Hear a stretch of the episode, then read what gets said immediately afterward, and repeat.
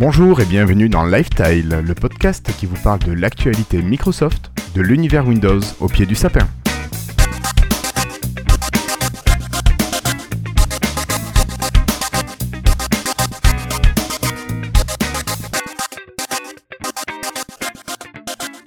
Bonjour tout le monde, nous sommes aujourd'hui le mercredi 14 décembre 2016 et pour ce dernier épisode de l'année 2016, j'ai la chance d'avoir autour de moi Monsieur Cassim. Bonsoir Cassim, tu vas bien? Euh, Bonsoir, bonsoir, oui ça va très bien, ça va tout va bien. J'ai également David qui est là, bonsoir David. Salut les copains. J'ai Monsieur Chavry qui n'est pas là, il est parti voir Rogue One, il nous fera peut-être un petit retour euh, sur le site, euh, voyons voir. Monsieur Florian Si est en pleine préparation de ses dossiers. J'ai Monsieur Christophe Peunier qui n'est pas là, qui est en réunion parents prof ou quelque chose Ah comme bah, ça. bravo. Et, et il nous reste Monsieur Patrick, Patrick en Suisse, toujours présent. Toujours là, Salut, bonsoir à Patrick. tous, bonsoir. Bon. Euh, messieurs, on va quand même commencer par remercier nos amis patrons, grâce à qui nous sommes là. Bonjour mes amis, I love my French Windows Insiders. Keep hustling. Love Donna. Alors, ce soir, le podcast est présenté avec le soutien de Étienne Margraff, Nicolas Claire, David Catu, Franck Denis, Cyril Plassard, Neville, Sébastien Bossoutreau, Gaetano, Mike Arous et Delphes. Alors, ce soir, donc, nous avons une équipe à moitié présente, mais nous serons épaulés par quelqu'un qui s'y connaît, qui est presque un petit peu chez lui ici. J'ai le plaisir d'accueillir monsieur David Catu. Bonsoir, David. Salut tout le monde Comment tu vas? Ah, Super bien. Ouais, c'est la forme. T'es toujours bloqué à la maison ou t'as pu sortir? Non, non, c'est fini, je suis, je suis au bureau là. T'es au bureau, d'accord. je finis, euh, je suis en vacances pour 15 jours vendredi soir, là, donc j'ai une pêche d'enfer. D'accord, toi aussi, t'es comme David et moi, bientôt les vacances. Et tu rentres ça. en France ou tu restes aux, aux États-Unis? Ouf quoi, non, je reste ici. Je reste chez moi, je, j'ai des beaux-parents qui sont là, qui vont s'occuper de ma fille, et je joue Ouais. à Diablo en mode débile. Ah Mais je t'ai pas vu, dis donc. Quoique je Et j'ai non, pas parce que là, j'étais, euh, j'ai, eu ma période World of Warcraft, c'est Ouais. un peu calmé là, et là, ça m'a, ça m'a repris Diablo, j'ai, euh, j'attends que le moment d'avoir le temps de le faire, et là, je vais me monter 200 persos quoi. D'accord. Et t'as monté un saisonnier ou t'as repris un perso normal? Non, je vais faire du saisonnier, j'aime bien ça. D'accord, mais on arrive en Ouais. fin de saison 8. Hein. Bah, euh, bon. En plus, à la saison 9, ils vont introduire le, le nécromancien, donc euh, je, je suis comme Oula. une petite vierge le soir de son mariage. Je ne comprends rien à ce que vous dites. Mais moi, je viens de commencer Diablo. Le Diablo 1 ou Diablo 3 Oh, Diablo 3, 3, 3, 3. D'accord. Mais, Bah, il faut jouer à Diablo 1. euh, Si t'as pas joué à Diablo 1, il manque que- quelque chose dans ta vie quand Mais même. tu pourras, en janvier, là, ils vont pendant tout le mois Oui, de janvier faire un niveau spécial dans Diablo 3 pour le 1. Après, tu peux aussi récupérer Diablo 1. euh, tu dois même pouvoir l'acheter légalement à, à 2 euros, un truc comme ça. euh, Ça, 2 ça, euros, ça, je sais pas. Mais oui, oui, probablement. Bon. Euh, donc, ben, David, ce soir, tu vas nous parler de plein de choses parce que je pense qu'il y a beaucoup de sujets que tu connais, donc ça va être l'occasion d'échanger puis d'apporter un autre éclairage euh, par rapport à ce que nous on peut, on pourra dire. Si tu es d'accord, bien sûr. Avec plaisir. Ok, Je suis grave d'accord. ça marche. Alors, ce soir, on va parler de Surface au pluriel, d'innovation en 2016 et de projets pour 2017. On parlera d'ARM et de x86. Je compte sur vous pour éclaircir tout ça parce que c'est quand même un petit peu complexe. On parlera d'une nouvelle build de PC en lien avec Skype et Cortana.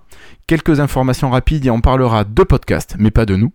On parlera, ah ben non, j'allais dire les sondages de Florian par Florian, mais, euh, hmm, mais on va voir si on trouve un petit sujet d'ici là. Et on terminera par nos freetiles. Il existe Florian ou pas en fait? C'est une question Il existe, mais ces temps-ci, si tu veux. Euh, non, non, ce n'est pas un bot. Il existe, quel- mais il travaille sur la nouvelle version de Explorer.exe. Je ne vois pas de quoi tu parles. Ah là Voilà. là. Et puis donc, je vous disais, on terminera par la conclusion. Alors, euh, je ne vais, tant pis, même si j'ai les jingles, mais ils sont tellement pourris, je ne vais pas les mettre. Euh, je vous propose de passer directement premier dossier de ces news et rumeurs. Hello, I'm Bill Gates. Hi, I'm Joe Belfiore from the Windows Phone Microsoft. Alors, euh, sérieusement, ce premier dossier, nous allons vous parler d'une année d'exception pour Surface. Il semble que le mois de novembre, et encore on n'a pas vu celui de décembre, que ce mois de novembre va être un des meilleurs mois pour les ventes de matériel Surface. Alors d'un côté, on peut voir que la gamme s'est étoffée fin octobre avec l'arrivée du Surface Studio, du Dial. Et les nouvelles versions du, du Surface Book. Donc c'est peut-être un petit peu normal aussi que, que la gamme Surface se porte bien. Mais on a atteint des records de vente, euh, notamment sur les bundles, euh, je crois, Surface Pro. Euh, ça c'était plutôt dans les pays anglo-saxons et puis sur la vente alors ça c'est quand même quelque chose d'exceptionnel à noter la vente du stylet qui a été premier sur amazon.com vente du stylet qui a été premier quelques heures donc le stylet surface se vend bien Euh, côté reprise, on a vu que Microsoft n'avait jamais tant repris de MacBook que depuis récemment. Euh, David, il y a des offres de reprise aux États-Unis, donc tu apportes ton MacBook et en échange, euh, tu récupères un matériel Microsoft contre quelques espèces. En fait, c'est ça, ils te donnent, tu ramènes ton MacBook, on te donne une remise sur des produits Microsoft. D'accord. Et tu peux choisir ce que tu veux Et ça cartonne grave. Ah, tu peux choisir ce que tu veux dans la gamme. ouais. Enfin, il faut que ça soit Ouais, enfin, PC je veux dire, même. euh, tu peux Et, prendre euh, une Surface Pro, un Surface Book ou un Surface Studio. Oui, oui, bien sûr. D'accord. ouais. Si ça cartonne autant, pourquoi est-ce que c'est pas généralisé finalement worldwide? Ah, mais c'est. euh, euh, Comment rester poli? Euh, C'est une question de droit. hein, je précise. Mmh. euh, Alors non, il y a, il y a plein de, il y a plein de layers, si tu veux, qui là, ça, ça dans se fait en France en plus, euh, dans les smartphones plutôt. Il y a des histoires de droit, tu vois, par exemple, on n'a pas pu vendre HoloLens pendant très longtemps parce que les règles de la FCC américaine et celles de- des équivalents européens sont pas les mêmes. Il y a des obligations de traduction en France avec la loi tout bon et qui prend énormément Ouais. de temps aussi. Il y a plein de choses. Et puis il y a aussi le fait quand même que les Américains euh, euh, pensent sur leurs marchés principaux d'abord euh, et euh, les marchés secondaires après. Bon, ça, on peut l'entendre, c'est logique. Ouais, ça, serait, ça serait bien quand même. Moi, j'irais acheter un MacBook exprès pour aller l'échanger contre ma Surface. Non, mais- Non mais pense à des pays, tu vois, genre le Zimbabwe, tu vois, jamais ils verront rien de tout ça quoi. En France, il y a quand même des chances Oui, que ça oui, arrive. Quoi. Ah bah, Il y a déjà pas mal de choses. Enfin, Bah, faut qu'ils visent là où il y a des gros marchés d'Apple en fait. Enfin, Il y a, il y a des gros marchés d'Apple et puis surtout les capacités de pouvoir le faire parce que les, les règles sont pas les mêmes euh, pour faire Oui. une reprise. Est-ce qu'ils vont pouvoir les revendre en France? Enfin, il y a plein de choses, genre les, tra- les transmissions de, de possession, c'est pas du tout pareil, donc c'est plus long. et est-ce qu'on sait ce qu'ils en font, Microsoft, de ce matériel Apple? C'est. euh, Non, toi, tu le sais je pas. ne sais pas en tout cas. Cassim, on a des idées. Est-ce que c'est revendu? C'est mis à la- au rebut? C'est. Alors là, la première idée qui me venait à l'esprit, c'était de le... peut-être qu'il le donne aux employés. non, euh, je... non, je plaisante. Euh, non, euh, je pense qu'il le reçoit. mute ou pas euh, Je peux le mute, oui. Hein Je pense qu'il le donne au programme, à des programmes de recyclage en fait, euh, D'accord. à mon avis. Je pense aussi. Soit des programmes de recyclage ou d'extraction, soit effectivement, on a quand même des. bon, on n'a pas besoin d'autant, mais on a plein de bâtiments Eh de oui. test. Euh, on a également des endroits où on met des Macs en, en ligne pour notamment tout ce qui est Xamarin pour pouvoir déployer sur iOS. On en a, un petit usage, mais je pense qu'on recycle. Ok, ça marche, merci. Euh, donc on a quoi d'autre? On a le Surface Studio qui a semblé attirer euh, les grâces du public pour ses qualités, mais peut-être aussi euh, à cause de la déception qui a été causée par le nouveau MacBook et sa super bande tactile, qu'on appelle un écran chez Microsoft, mais bon, voilà. Le... Qu'est-ce que je disais? Oui, le nouveau Surface Book va débarquer alors en Australie et Nouvelle-Zélande. Moi je me demandais pourquoi la Nouvelle-Zélande, juste à cause de l'Australie, peut-être. Euh, ça, c'est incessamment sous peu, je crois que c'est ce mois-ci qui sort. Et normalement, premier trimestre 2017, on devrait enfin avoir les nouveaux devices qui apparaissent en France. Donc on va pouvoir peut-être commander un petit Surface Dial à tester euh, chez Lifestyle. C'est alors qui c'est qui switch un Surface Book, Cassim? J'adorerais si ça coûtait pas euh, trois fois le prix euh, de, de je sais pas trop quoi, mais enfin non, mais c'était. Enfin, j'adorerais. Euh, le Surface Book, j'avais bien aimé moi quand j'avais testé, hein, mais euh, bon après, euh, je sais. Du coup, premier trimestre, premier trimestre 2017 en France, enfin en Europe du coup, je sais pas si c'est un bon plan, si jamais il y a vraiment un nouveau Surface Book qui est annoncé au printemps. Genre une- vraiment une nouvelle génération qui est vraiment annoncée. C'était un peu, c'était un peu ce qu'on pensait à la Oui, base. oui, oui.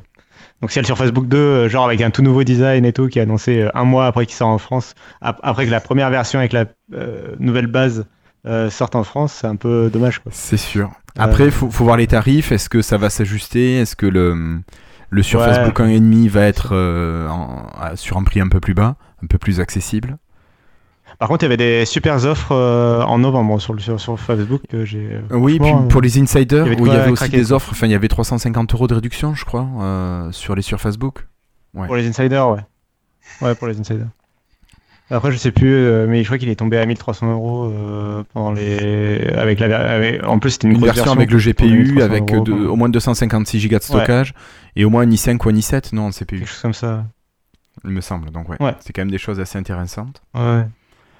Euh, on, on a des infos sur les Euh, ventes de Surface Studio. Je pense que toi, David, soit t'as pas les infos, soit tu as pas le droit d'en parler. On peut pas en parler. Non, mais Cassim, toi peut-être. euh, non, mais alors, il bah, faudra attendre que Microsoft en parle vraiment. Ah, ah, moi, je pense que euh, les ventes sont bonnes dans le sens où c'est pas un produit qui est censé se vendre à, à des, à 30 millions d'exemplaires. hein. Non. Euh, mais à chaque fois qu'ils en vendent un, c'est un artiste qui est convaincu, euh, qui après refera pas le, qui refera probablement pas le switch dans l'autre sens. Mm. Euh, et puis à chaque fois, c'est de la publicité gratuite pour le produit parce que, bah, enfin, quand t'en vois un, t'as juste envie de- d'en avoir un. Quoi. Donc euh, non, je pense que non, je pense qu'ils sont contents. Au moins, ils sont contents de la réception, c'est-à-dire du du buzz qu'il y a eu autour du produit, que les gens en parlent, que tu vois, c'est un produit euh, que tu peux afficher, euh, même par exemple en conférence, tu vois, ça fera joli, quoi. C'est euh, sûr. qu'ils se vendent ou qu'ils se vendent pas. Derrière, finalement, ça, ça importera moins, et je pense qu'il se vendra assez pour que même à 1000 exemplaires, quoi, ce sera un succès, tu vois. Enfin, enfin, je- Au 1000 exemplaires, c'est peut-être pas assez, je- mais oui, je vois ce que tu veux dire. C'est comme le Surface. Mais c'est comme le Surface, quelque part, c'est presque comme le Surface. Ben on va justement, tu- après, quoi, en termes de- Tout à fait, ben, tu fais une transition qui est toute trouvée.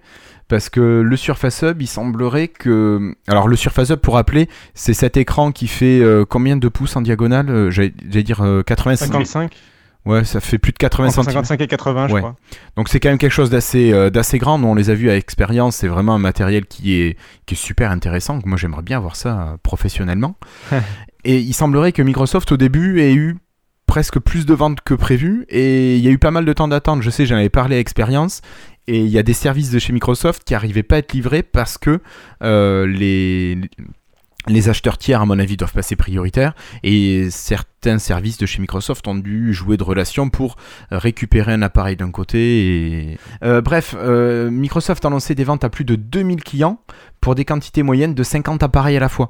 Je trouve ça juste énorme quand on voit le prix d'un appareil. Et on a même jusqu'à 1500 pièces vendues pour un constructeur automobile. Donc je sais pas lequel c'est, je sais pas si c'est un constructeur américain ou européen, mais n'empêche que tu te dis que ça doit équiper pas mal. Bah ouais, ouais, c'est clair. Euh, sachant qu'on parle d'un produit qui, est à, qui débute à 8500 euros hors taxe C'est ça. pour la 155 pouces, Voilà, et puis et qui monte à plus de 20 000 euros pour la version euh, premium. c'est ça, c'est juste un truc énorme. c'est- c'est pas Skoda encore. non, c'est pas Skoda. Donc euh, non, non, mais euh, c'est vraiment, bah, c'est c'est un beau produit. Et euh, oui, apparemment, ils sont contents de leur, euh, de leur vente. Et en plus, euh, Ils ont augmenté la production pour répondre à la demande.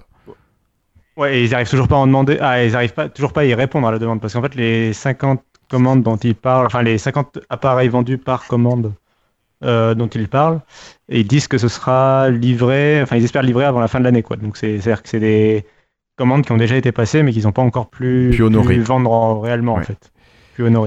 Ouais, ouais, mais c'est c'est juste énorme. Et puis, euh, quand même, quelque chose qui est pas mal, c'est que cet appareil est. Alors, je vais dire récent, non, il est sorti quoi Il y a 18 mois à peu près?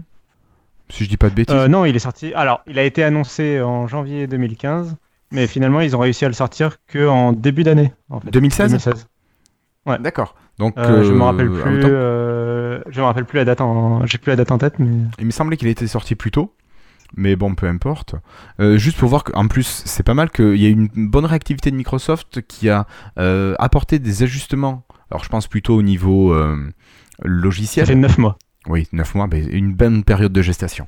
Euh, donc Microsoft a apporté des améliorations demandées par les clients, notamment avec l'utilisation simultanée et du stylet et de, de l'interface tactile avec le doigt. Comme ça, on peut intervenir à plusieurs personnes avec soit les stylets, soit le doigt. Donc ça, c'est quelque chose qui est arrivé qui au début n'était pas possible. On a ensuite, euh, hum, qu'est-ce que je disais, Euh, l'utilisation du stylo dans les applications Office. Bon, ça, je pense que c'est quelque chose qui est arrivé de manière plus transversale parce qu'on peut le voir arriver euh, sur Office, sur les Surface Pro, sur les Surface Book et j'imagine sur le Surface Studio. Euh, on a la prise en charge de périphériques professionnels pour les salles de réunion et euh, l'apparition, enfin le préchargement d'applications plus à destination des pros comme Power BI et d'autres choses euh, qui pourraient être nécessaires. Donc je trouve ça pas mal et c'est vraiment un appareil. Moi je crois que c'est l'appareil qui me fait le plus envie chez Microsoft euh, actuellement. Tu m'étonnes. Le, le hub? Ouais. pour le boulot? Ouais, bah, pour le boulot, mais même, t'imagines ça à la Ah bah maison? ça, oui, euh, pour les- Ouais, Pour le boulot, c'est le pied, quoi. Bah, pour la maison, alors ça, ça, j'ai- c'est pour revenir un peu au Surface Studio justement. Euh, alors autant le, Surface Hub que le Surface Studio, ça- je trouve ça dommage que hum, pour le moment ils proposent pas ça euh, à un tarif un peu moindre. Alors par exemple pour le Surface Studio, je verrais bien soit une version plus petite, euh, un peu plus grand public, soit surtout qu'ils vendent, me vendent l'écran sans le PC avec, euh, qu'ils me vendent juste l'écran. Euh, moi j'ai déjà un PC, euh, donc juste l'écran géant, euh, 4 euh, enfin je sais pas, pas de 4K mais très haute définition et tout, ce sera déjà bien. Et pareil pour le Surface Hub, ce serait bien une version euh, familiale, peut-être avec peut-être quelques fonctions en moins, Ouais. Euh, mais euh, qui met surtout l'accent sur l'écran géant tactile, quoi. Peut-être que moins intégré, euh, limite même pas intégrer le PC avec, tu vois, ne, ne proposer que l'écran et que tu fasses du L'écran et l'interface tactile. Ouais, l'écran, l'interface tactile, les stylets avec le minimum quoi dedans. Parce que là, à l'intérieur en fait du Surface Hub, il y a quand même euh, au moins 128 Go de stockage, un Core i7, euh, euh, une carte graphique professionnelle, etc. Donc euh, Ouais. euh, il y a de la marge aussi peut-être pour euh, en faire un petit peu plus qu'un simple écran que tu pourras porter, avec ton, bah, ton Surface Pro par exemple, euh, projeter, euh, projeter à l'écran quoi. Mais garder le, le tactile et le stylet. D'accord. Oui, mais ça peut être une, une version qui arriverait plus tard. Peut-être que Microsoft, d'abord, veut essayer de euh, d'investir le marché de l'entreprise pour ensuite proposer des produits un peu plus grand public que les gens connaissent de par le, le côté professionnel et qui sont capables, enfin, qui s'imaginent peut-être plus facilement pouvoir adopter chez eux euh, au niveau personnel. Ouais, ouais, là en plus, moi là je parle de mes, de mes envies, mais euh, leur stratégie elle est très bonne. Hein. Dire, la, la preuve, ils n'arrivent pas à soutenir la. Enfin, ils n'arrivent pas à suivre la demande. Mm. Donc, euh, donc il n'y a rien à dire sur leur stratégie. Hein. C'est Et il y a purement moi qui veux. Oui, c'est toi, oui, tu vois ce qui te fera envie. Et est-ce qu'il y a des concurrents finalement au Surface Hub où ils ont encore inventé un device qui n'existait pas? Euh, alors moi je vois un concurrent, euh, vite fait. C'est euh, Google qui a annoncé un truc il y a quelques mois justement. Il y a un mois à peu près, je crois. Mais c'est beaucoup moins cher. C'est à partir de, c'est environ à 6000 dollars, je crois. Mais par contre, c'est juste une télé 4K euh, qui permet d'avoir une sorte d'interaction pour faire du travail collaboratif, quoi, avec les smartphones, intégration de Google Docs, etc. Mais c'est pas du tout aussi, euh, Aussi haut pointu, de gamme et aussi, euh, ouais, aussi pointu. Et il n'y a pas les, les, les doubles caméras, le multi-stylet, etc. Je crois. Enfin, donc euh, D'accord, donc pour l'instant, il n'y a pas vraiment de concurrence euh, non. ok, à ce produit. Ça marche. Euh, David, toi à Seattle, vous utilisez le, le Surface Hub? Oui, oui, on en a un dans chaque salle de réunion à peu près. Oh, la chance Pour de vrai? Ah ouais, pour de vrai. ouais. Putain. Et en fait, quand tu rentres dans la pièce, il, euh, tu peux l'avoir paramétré pour qu'il connaisse ton visage, il se log automatiquement. Ou alors, tu te... quand tu es dans une conférence Skype avec des gens qui sont en remote, elle se log dessus, c'est super pratique. Ah, tu m'étonnes. Ah, c'est cool ça. D'accord. Bon, t'en as pas à la maison quand même. La petite qu'on a, c'est la 55. D'accord. Oui, enfin, eh, déjà 55 pouces, ça Oui, fait oui, quand même une belle oui, diagonale. J'imagine bien que. Euh, ah oui, il y en a Franck qui te demande si ça fonctionne, David. Oui, ça fonctionne très bien, oui. Ça fonctionne très bien. Il y a un truc amusant sur la Surface Hub qui c'est vraiment fait pour les entreprises parce que euh, quand tu te logs avec ton compte, tu peux faire des choses et dès que tu te délogues, il wipe complètement ta session. Tu peux pas avoir ça comme un vrai ordinateur si tu veux où tu as, Mm. tu te relogues et ça est resté dans l'état où c'était. C'est vraiment fait pour faire des réunions. On vient, on met des trucs sur le bureau, des documents privés ou quoi que ce soit. Dès que tu te délogues, tu sais que tout a été wipé. Ça marche vraiment très bien. D'accord. Et est-ce qu'on peut l'utiliser à, la manière d'un ordinateur euh, normal ou pas du tout? C'est vraiment fait pour marcher uniquement de cette manière euh, euh, Alors ça peut être utilisé comme un ordinateur normal puisqu'elle sait se comporter comme un écran en fait. D'accord. Donc en fait, depuis ton PC, tu peux dire, ben voilà, tu vas remote projeter sur, euh, Sur le Surface euh, Hub. Surface Hub. Et ça devient ton méga écran, en fait, où là, du coup, on voit, c'est ton PC qui fournit le, l'intelligence et la- la- le Surface Hub fournit les devices et l'écran. D'accord. Ça marche très très bien comme ça aussi. D'accord. Et quand elle est autonome, c'est ce que je te disais, elle est orientée session, donc elle détruit tout ce qu'elle a, tout ce qui a été créé pendant la session. D'accord. Donc tu as intérêt à bien sauvegarder, à utiliser les outils comme euh, OneDrive et compagnie. Ouais, ouais, voilà, il faut que tu sois en collaboratif, sinon c'est pas la peine, Ouais. effectivement. D'accord. Ouais, donc ça c'est un- assez, euh, assez sympa comme, euh, euh, comme appareil. Euh, donc Cassim, un- une très bonne fin d'année 2016 pour Microsoft finalement. Bah oui, pour qu'ils aient euh, pris la peine d'écrire. Enfin, en fait, euh, donc normalement, euh, ce genre de résultats, on les attend plutôt aux résultats trimestriels. Euh, et les prochains, c'est en janvier, je crois. Et donc là, pour qu'ils aient pris la peine, en fait, de, de se réjouir dès maintenant euh, de la Bah, des ventes de la surface parce que Des bon, ils en surfaces. parlent sur les ventes de surfaces. l'année. Oui, des surfaces. Euh, et ça, de la marque Surface, des surfaces. Euh, ils parlent des ventes sur l'année, mais ils parlent surtout des ventes euh, pour là, la saison. euh, Pour la fin de l'automne. La saison des soldes, euh, etc. Donc, euh, Et puis il faut voir que euh, le marché a bien réagi aussi. Le marché, on a pris, on a l'action qui est la plus haute jamais constatée. Oui, c'est vrai que Christophe Ouais, nous, ouais, nous en parlait, ouais. De ça. en fait, en ce moment, la- l'action, euh, je, faudrait que je regarde, mais l'action de Microsoft, je crois qu'elle descend plus en fait, et du coup. Elle est à euh, 62-75, elle est jamais montée aussi haut. Quoi. C'est un truc Ouais, de voilà, mais elle est à son record en fait. euh, ça fait un moment Ouais. qu'elle est à son record en fait. C'est-à-dire qu'à à chaque fois qu'elle augmente, elle bat son record vu qu'elle est à son record. quoi. Bon, on a, bon, c'est vrai que parfois quand tu écoutes les Français, tu as l'impression que c'est un peu morose, mais dans la réalité, euh, on a vraiment euh, de très belles réussites. Quoi. Mais c'est ouais, c'est vrai que les belles réussites sont quand même pour l'instant pas mal tournées pro. Bon, bah, c'est vrai qu'elles sont là. Et nous, côté particulier, on espère que ça vienne par ricochet chez nous. Oui, je suis d'accord avec toi. Voilà. Après, c'est vrai que d'un point de vue euh, complètement global, c'est vrai que Microsoft, là, actuellement, euh, Non, ça marche bien. C'est. Ouais, puis par- mais non, mais là où ils se sont réjouis sur la fin- sur le Black Friday et tout, c'est parce que, enfin, c'est Apple. Face par rapport à Apple, c'est ça. On sent quand même une euh, une aura positive. Enfin, autour des annonces, euh, c'est très marrant de voir les, les réactions sur les conférences d'Apple maintenant et les conférences euh, Microsoft en fait. Euh, les, enfin, les wow, le wow effect en fait, il est plutôt du côté chez, de Microsoft depuis quelques conférences. Même, même plus que plus tôt. Alors que chez, ouais, ouais, voilà. Euh, alors que chez Apple, c'est plutôt la déception quoi, en général. Donc, euh, Et en fait, particulier, ce gouvernement, il y a... incroyable. Hein Il y a- on n'aurait jamais cru ça il y a 5 ans encore. On aurait dit, ouais. bah, c'est ça. Mais c'est arrivé avec la, la, la présentation du, du Surface Book finalement par Panos Panay. C'est- Je crois que c'est vraiment ce moment-là où ça a vraiment tourné.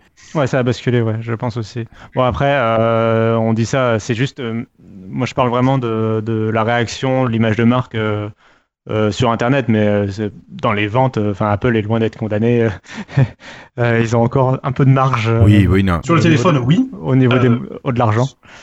Au niveau de l'argent aussi, mais après sur les devices de type euh, MacBook, MacBook, c'est on est devant. Hein. S'il n'y a pas de chiffre encore. euh, Enfin, j'ai, moi, je sais pas. Euh, ah bon? Euh, mais euh, non, mais c'est non, mais c'est clair que de toute façon, euh, et en- et Microsoft avec le, avec la marque Surface est en train de bouffer un peu sur le haut de gamme du marché euh, qui était le marché historique d'Apple en fait. Mm. Bon après, il se trouve que le, le MacBook et le marché du PC en général, c'est moins des marchés intéressants aujourd'hui. En, en tout cas, euh, Apple, euh, c'est c'est un peu, enfin ça représente 10 je crois 10, 10% de leur chiffre d'affaires ou de leurs bénéfices euh, maintenant. Donc euh, Oui, oui, c'est sûr. Comparé à l'iPhone, ça. voilà, c'est ça. Euh, mais bon, voilà, non, mais par contre, euh, en fin janvier, quand il y aura les prochains résultats trimestriels, on peut encore s'attendre à ce que la surface fasse euh, plus d'un milliard de chiffre d'affaires. Et je pense qu'elle ira bien, enfin, à mon avis, avoir son meilleur euh, trimestre euh, euh, ever, quoi. Enfin, qu'elle aura jamais fait autant de chiffre d'affaires. Bah, tu m'étonnes. J'espère que Microsoft pourra, com- pourra commencer à communiquer peut-être sur les bénéfices et sur euh, les chiffres de vente. Oui, le nombre d'appareils vendus. sur le chiffre d'affaires. Mais, euh, mais voilà, c'est très positif en tout cas pour Surface. Mm. Ok. Vous voyez des choses à rajouter ou David, des questions à poser? Patrick? Bon, écoutez, c'est tout bon. C'est tout bon. Ok. Euh, Cassim, pardon. Est-ce que tu nous parlerais un petit peu des innovations de 2016, de ce qu'a montré Microsoft et de ce qui nous attend pour 2017, peut-être 2018 Ouais, alors on va faire- ouais, ça va être un peu un deux en un là parce que les, finalement les deux les deux sujets suivants Tout s'enchaîne, vraiment- tout s'imbrique. Hein. Ouais, ils sont vraiment très liés. Bah, en fait, tout a été annoncé à la conférence WinEck, qui est la conférence dédiée de Microsoft aux fabricants, en fait, que ce soit des fabricants de PC, de tablettes et euh, smartphones sous Windows, ou des fabricants d'accessoires, euh, de périphériques, euh, quelconques.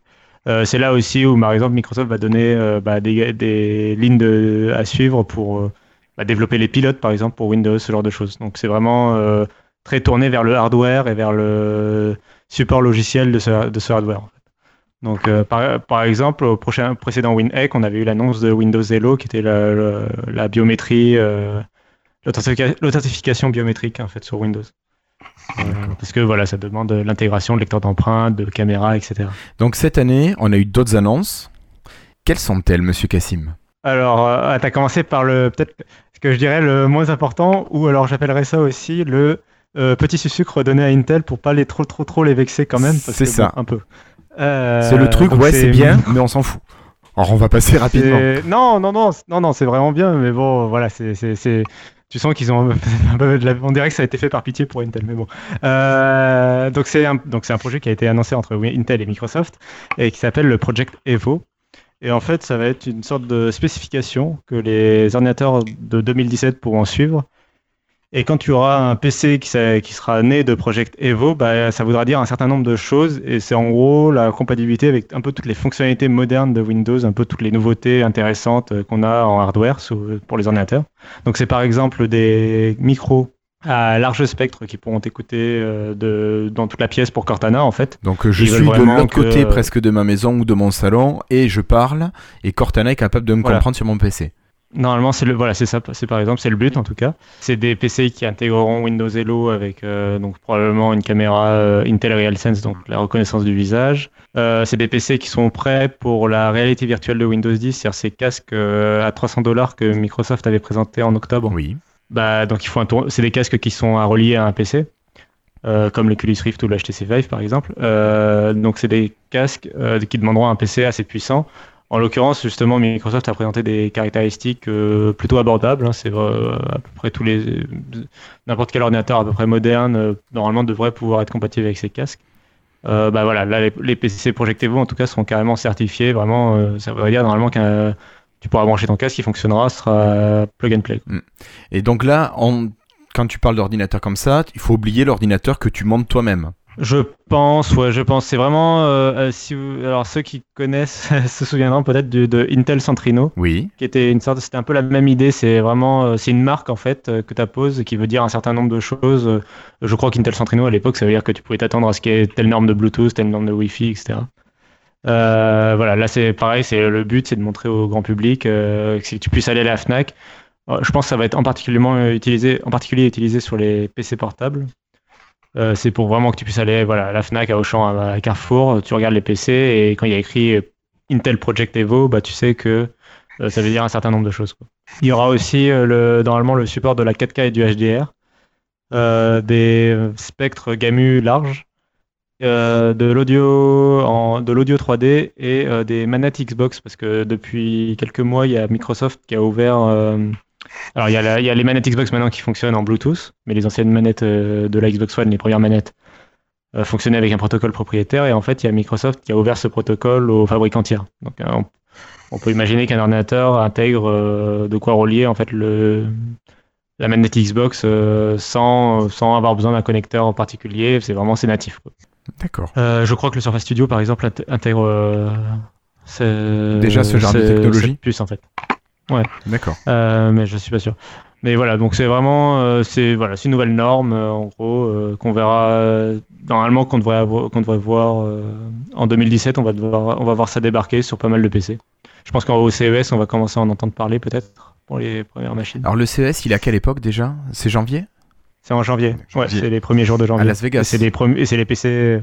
Du 5 au 8. Du 5 au 8 janvier, Ouais, d'accord. et c'est les P... Moi, Et j'y suis les- 8 là. Ah, t'es au CES Ouais. Hmm. Tu vas présenter du matériel ou tu vas boulot juste faire euh, un petit tour de visite Ou c'est encore top secret? Euh, moi, je présente pas. Non, c'est il faut avoir un super niveau d'anglais pour faire ça. Mais je suis là-bas, oui, pour euh, pour, Pour le. pour être là-bas. D'accord. T'es là-bas pour le être là-bas. boulot, quoi. T'es là-bas pour le boulot. Ouais, c'est boulot. Il y a peut-être strip bar le soir. Je dis pas que Manière 2, quoi. faut pas non plus déconner. C'est ça, on n'y va pas pour rien. Ok, donc pour Project Evo, je pense qu'Assim, t'as fait le tour. Ouais, ouais, c'est pas forcément le plus intéressant. Non. Euh, on aura le temps d'en reparler quand les, les PC seront annoncés, je pense. C'est ça. C'est ça, c'est ça. Euh, bon, bah, on va continuer avec euh, bon HoloLens qui arrive en Chine. Est-ce qu'on en parle ou voilà. C'est quand même, bah, c'est important pour le produit. Bon, on peut, bah, il y a pas grand chose de plus à dire que, en fait, c'est Microsoft qui a euh, demandé la certification du gouvernement chinois pour HoloLens. En fait, bah, c'est l'équivalent. C'est ce que disait David à propos de la FCC. Bon, la FCC, c'est le bureau de certification des appareils sans fil euh, aux États-Unis. Bah là, c'est pareil. euh, Enfin, il y a l'équivalent en Europe et il y a l'équivalent en Chine. Bah là, ils ont envoyé le truc euh, à l'équivalent chinois. Donc on verra, ils espèrent que le HoloLens sortira en début 2017. C'est important parce que c'est là où sont les fabricants, c'est là où il y a un gros parc de développeurs aussi maintenant. Enfin, c'est la Chine quoi, c'est un peu incontournable maintenant quand tu veux lancer un produit, donc donc c'est important. Sont aussi revenus sur les casques de réalité virtuelle et de réalité augmentée euh, euh, qu'ils avaient annoncé en octobre. Euh, Il n'y a pas grand chose de plus qui sont dit, juste que ça arrivera très vite l'an prochain et que ça coûtera à partir de 300 dollars. Ils ont refait une démonstration. Voilà, ils ont annoncé un, nouveau partenariat avec un fabricant chinois aussi de, de casques. Mais là, voilà, c'est pas, pas, je pense pas, pareil, c'est des annonces qui sont importantes pour le marché, mais on, aura le temps d'en reparler l'an prochain quand ce sera vraiment bah, achetable par le grand public. Quoi. D'accord. Ok. Mais on va peut-être parler plutôt de la. Parce que là, il va y avoir des choses à en dire sur le prochain sujet, non? Oui, je pense que là, on va passer sur la partie la plus intéressante. Et alors, euh, on a parlé de PC Windows 10 plus économe, de PC Windows 10 connecté et de PC Windows 10 qui serait un petit peu ARM. Alors, est-ce qu'on pourrait Ouais, essayer de euh, réexpliquer euh, qu'est-ce que c'est qu'un- qu'une machine ARM, qu'est-ce que c'est qu'une machine x86 et quelles sont les spécificités de chacune d'elles un petit peu pour que tout le monde puisse euh, s'y retrouver? Alors, je sais pas si Cassim, tu te le sens ou si David peut-être peut t'épauler là-dessus. Oui, oui. Bah, je, tu- me, David, tu m'arrêtes si je me trompe. tu me, D'accord. ou si tu penses que j'ai une précision, qu'il y a une précision à faire. Euh, mais on va faire ça simplement. x86, c'est euh, les processeurs de la marque, des marques Intel et AMD euh, qu'on retrouve dans tous les ordinateurs de la planète euh, qui sont vendus sous Windows, sous macOS ou un peu sous Linux, mais très rarement. Euh, donc c'est tous les PC, PC de bureau, PC portable, les surfaces que l'on connaît bien. C'est des processeurs qui sont assez puissants. Et voilà, ils sont certifiés par. En fait, l'architecture en fait appartient le x86, le nom, la marque, ça appartient à Intel en fait. C'est une licence euh, qui est réservée que à Intel et à AMD en fait. Il n'y a pas d'autres fabricants euh, de mémoire euh, qui puissent faire des processeurs euh, x86. Oui. Et à l'inverse, c'est- c'est là où vraiment on comprend, c'est quand on parle de ARM par opposition, en fait, on va, c'est plus simple à expliquer. C'est en fait les processeurs ARM. ARM, c'est une société anglaise qui a créé une autre architecture de processeurs, une autre façon de fonctionner pour les processeurs. Euh, et cette marque, en fait, va vendre euh, son modèle euh, à plein de fabricants. Donc, en fait, n'importe qui qui achète une licence à ARM peut faire des processeurs. C'est pour ça qu'on a des processeurs ARM d'Apple, de Qualcomm, de Samsung, de Nvidia, et j'en passe, il y en a plein. Quoi. Donc il y, y a plein de fabricants de processeurs ARM. Leur particularité, c'est d'être présent sur tous les autres appareils que des ordinateurs. En particulier, en fait, à la base, ils viennent de l'embarqué.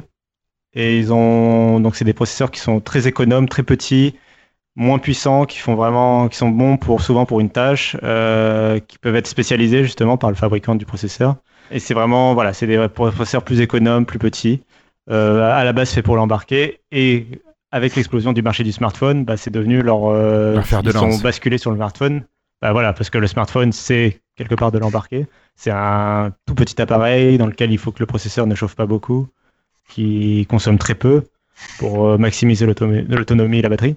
Euh, donc quand ils étaient, ils étaient bons sur l'embarqué, Intel était bon sur le PC. Quand il y a le marché du smartphone qui est né, bah, c'est celui qui était bon en embarqué qui a gagné en fait euh, entre Intel et, et ARM. Oui.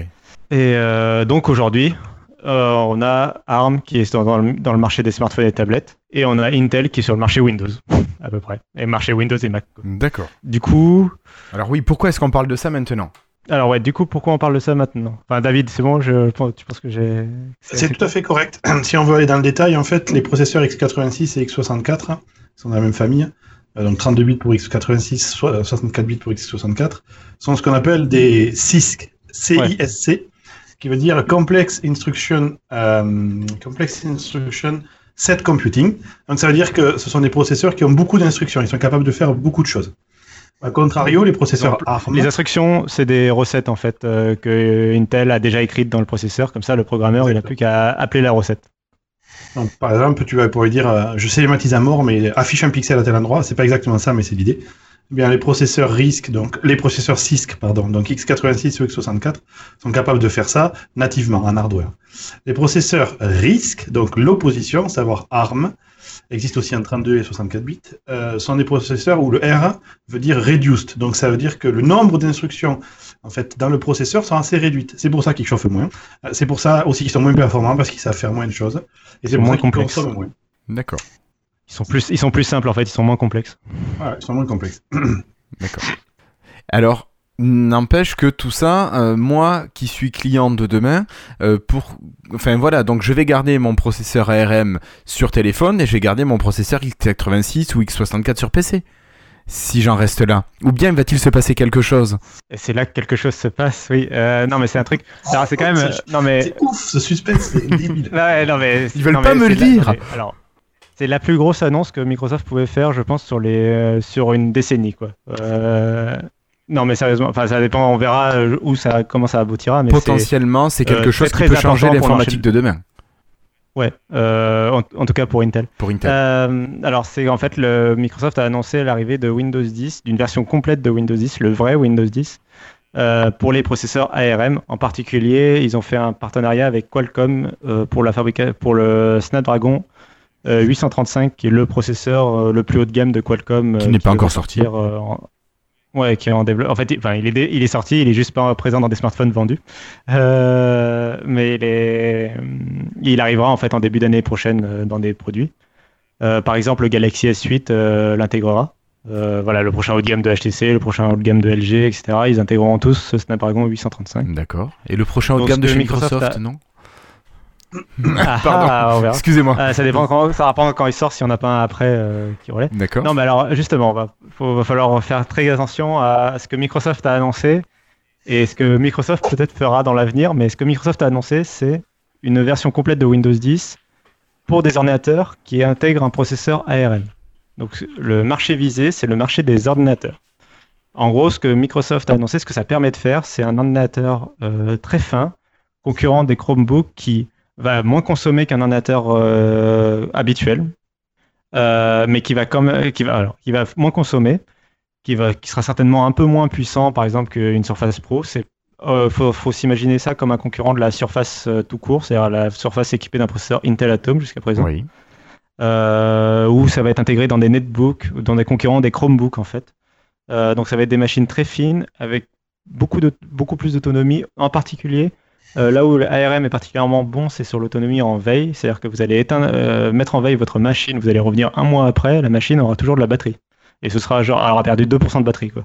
Comme l'iPad en fait. Ça va vraiment euh, donner un- normalement une expérience utilisateur similaire à l'iPad en termes de consommation d'énergie. D'accord.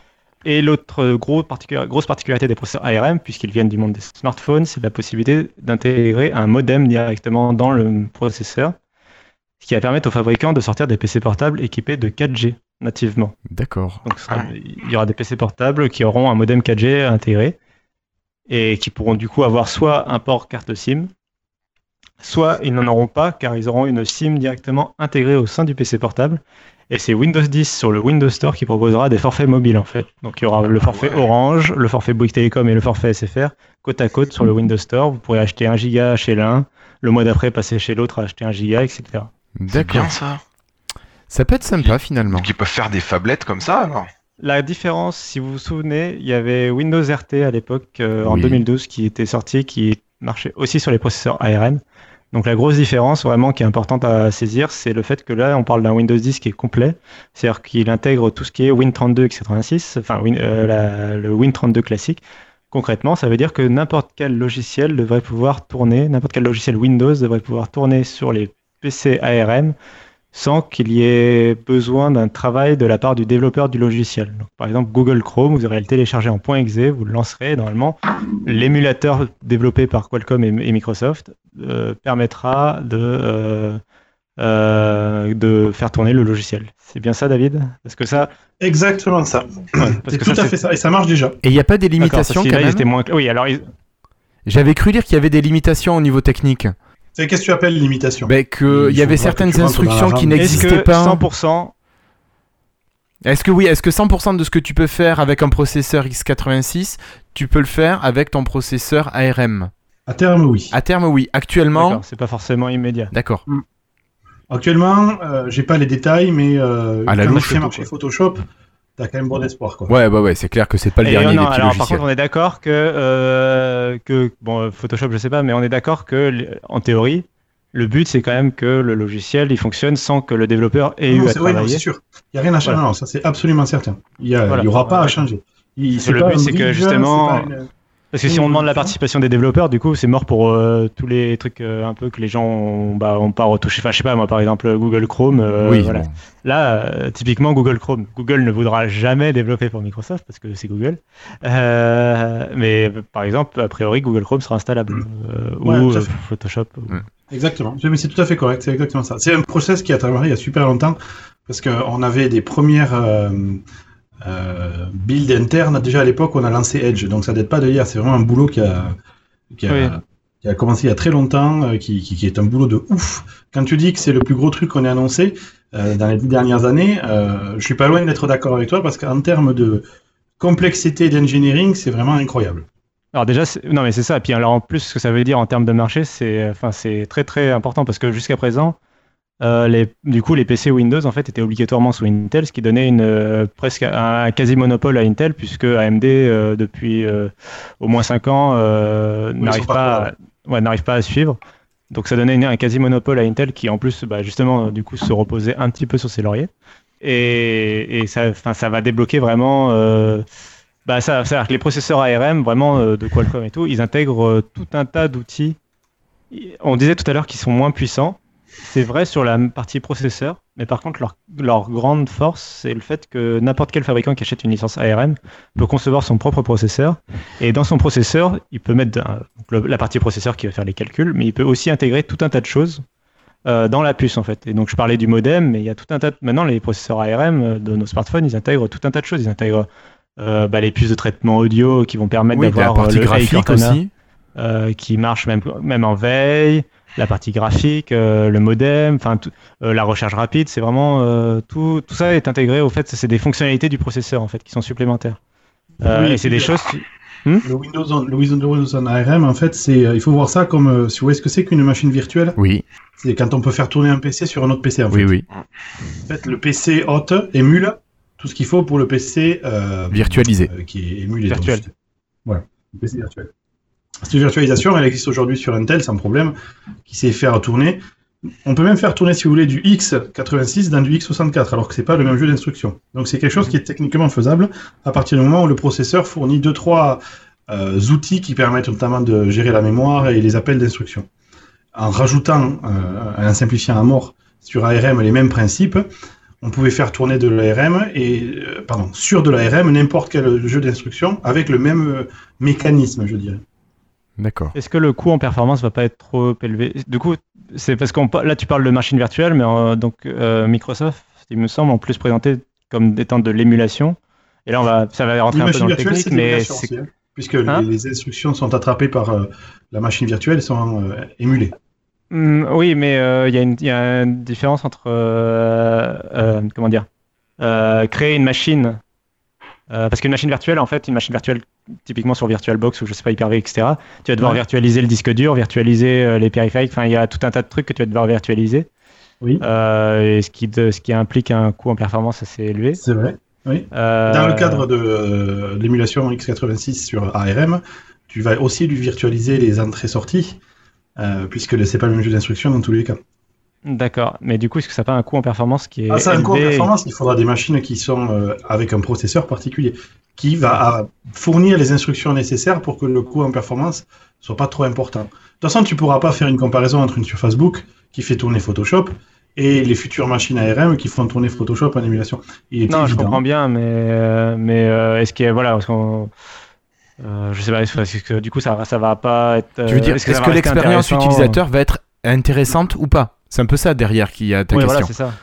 C'est toujours pareil, si tu prends un PC sous euh, Intel aujourd'hui Atom, est-ce que vous considérez que l'interface, enfin que l'expérience est intéressante? D'accord. Vous n'avez pas lancé 3D Studio Max pour faire le rendering d'un film Pixar dessus, parce que sinon vous allez mourir. Non, non, non. euh, Vous allez donc adapter l'usage à la puissance de votre machine. C'est ça. Bah, là, c'est oui, pareil. oui, oui, tout ce sont des processeurs qui sont capables de faire tourner. C'est pareil, quoi. Aujourd'hui, si je prends euh, les surfaces, sont tous très puissants. Mais si je prends des PC, genre, tu vois, des HP, il y a les entrées de gamme, je peux pas les comparer Ouais, avec leur c'est sûr. fin de gamme. Ah non, Elles font tous les deux tourner Photoshop. Il y en a un des deux où il va falloir être patient. c'est ça. Ouais, bah, alors, ah, alors voilà, Euh, justement, le processeur ARM, le- les meilleurs processeurs ARM, ils sont pas, ils sont justement déjà au niveau de base euh, quand ils sont sur un OS qui est fait pour eux, etc., en natif, sans émulation, ils sont de base euh, pas si performants que ça, ils sont plutôt aussi performants Euh, je, sais, je dirais entre le Intel Atom et le Intel Core M chez euh, Intel Ouais, euh, en termes de performance. Euh, du coup, est-ce qu'avec le coût, rajouter le coût de l'émulation va pas justement donner une expérience utilisateur qui sera finalement moins bonne Pure software, je serais d'accord avec toi, mais comme elle est appuyée par du euh, hardware, D'accord. on compense. Ouais, ça va on quand verra. même être moins bien. Forcément, Oui, oui. ça reste de l'émulation. Et dans tous les cas, c'est aussi le jeu. On peut pas, pour... enfin, Oui, c'est pas sûr. non plus l'objectif de fournir. euh, Enfin, c'est pas physiquement possible, tout simplement. Mais alors, est-ce que euh, est-ce qu'il sera possible pour un développeur euh, volontaire de euh, adapter euh, son application, que ce soit une application universelle ou peut-être une application Win32 pour qu'elle puisse euh, tourner c'est- en, En mieux, en, Là, là, en RM directement sans émulation UWP dans ce cas-là. C'est fait pour ça. D'accord, mais euh, ok. Donc il y aura moyen d'avoir un binaire ARM en fait, d'une Ah bah oui, autre. mais c'est déjà le cas aujourd'hui. Aujourd'hui, tu te fais Oui, bien sûr. applications UWP tourne nativement sur ARM. Donc c'est déjà le cas. C'est plus pour euh, étendre la capacité.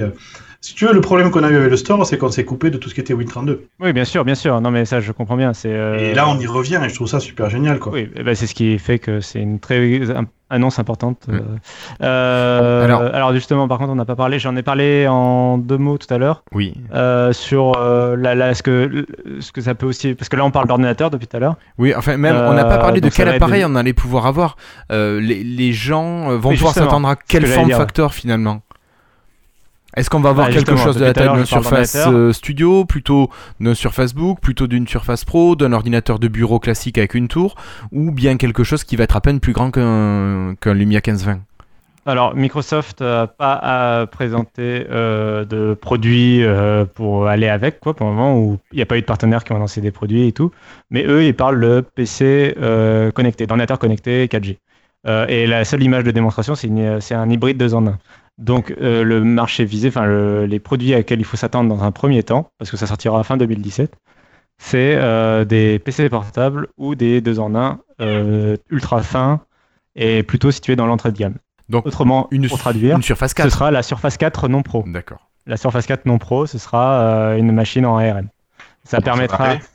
Euh, non, mais alors j'en suis. Alors moi, je pense vraiment euh, que ce sera le cas. On verra bien, hein, mais je pense vraiment que ce sera le cas euh, parce que ça permettrait à Microsoft de, distinguer plus fortement la Surface et la Surface Pro. Ça permet d'avoir une Surface 4 ou Surface 5, je sais pas, enfin peu importe, euh, qui sera euh, 4G, qui aura peut-être des fonctionnalités un peu intéressantes de ce côté-là, qui permettra d'avoir une autonomie euh, plus importante et d'être un concurrent vraiment euh, frontal à l'iPad. Est-ce qu'on peut s'attendre à aussi avoir une baisse de prix de la surface non pro? Parce que actuellement, elle est quand même les assez processeurs chère. ARM sont moins chers. Ouais. Ouais, alors les surfaces dans les processeurs ARM sont moins chers en moyenne euh, que sont beaucoup moins chers même que les processeurs Intel. Euh, bon, tout dépend. Après, un processeur haut de gamme, euh, je pense, euh, c'est plus cher qu'un processeur bas de gamme. Je vais pas, c'est logique.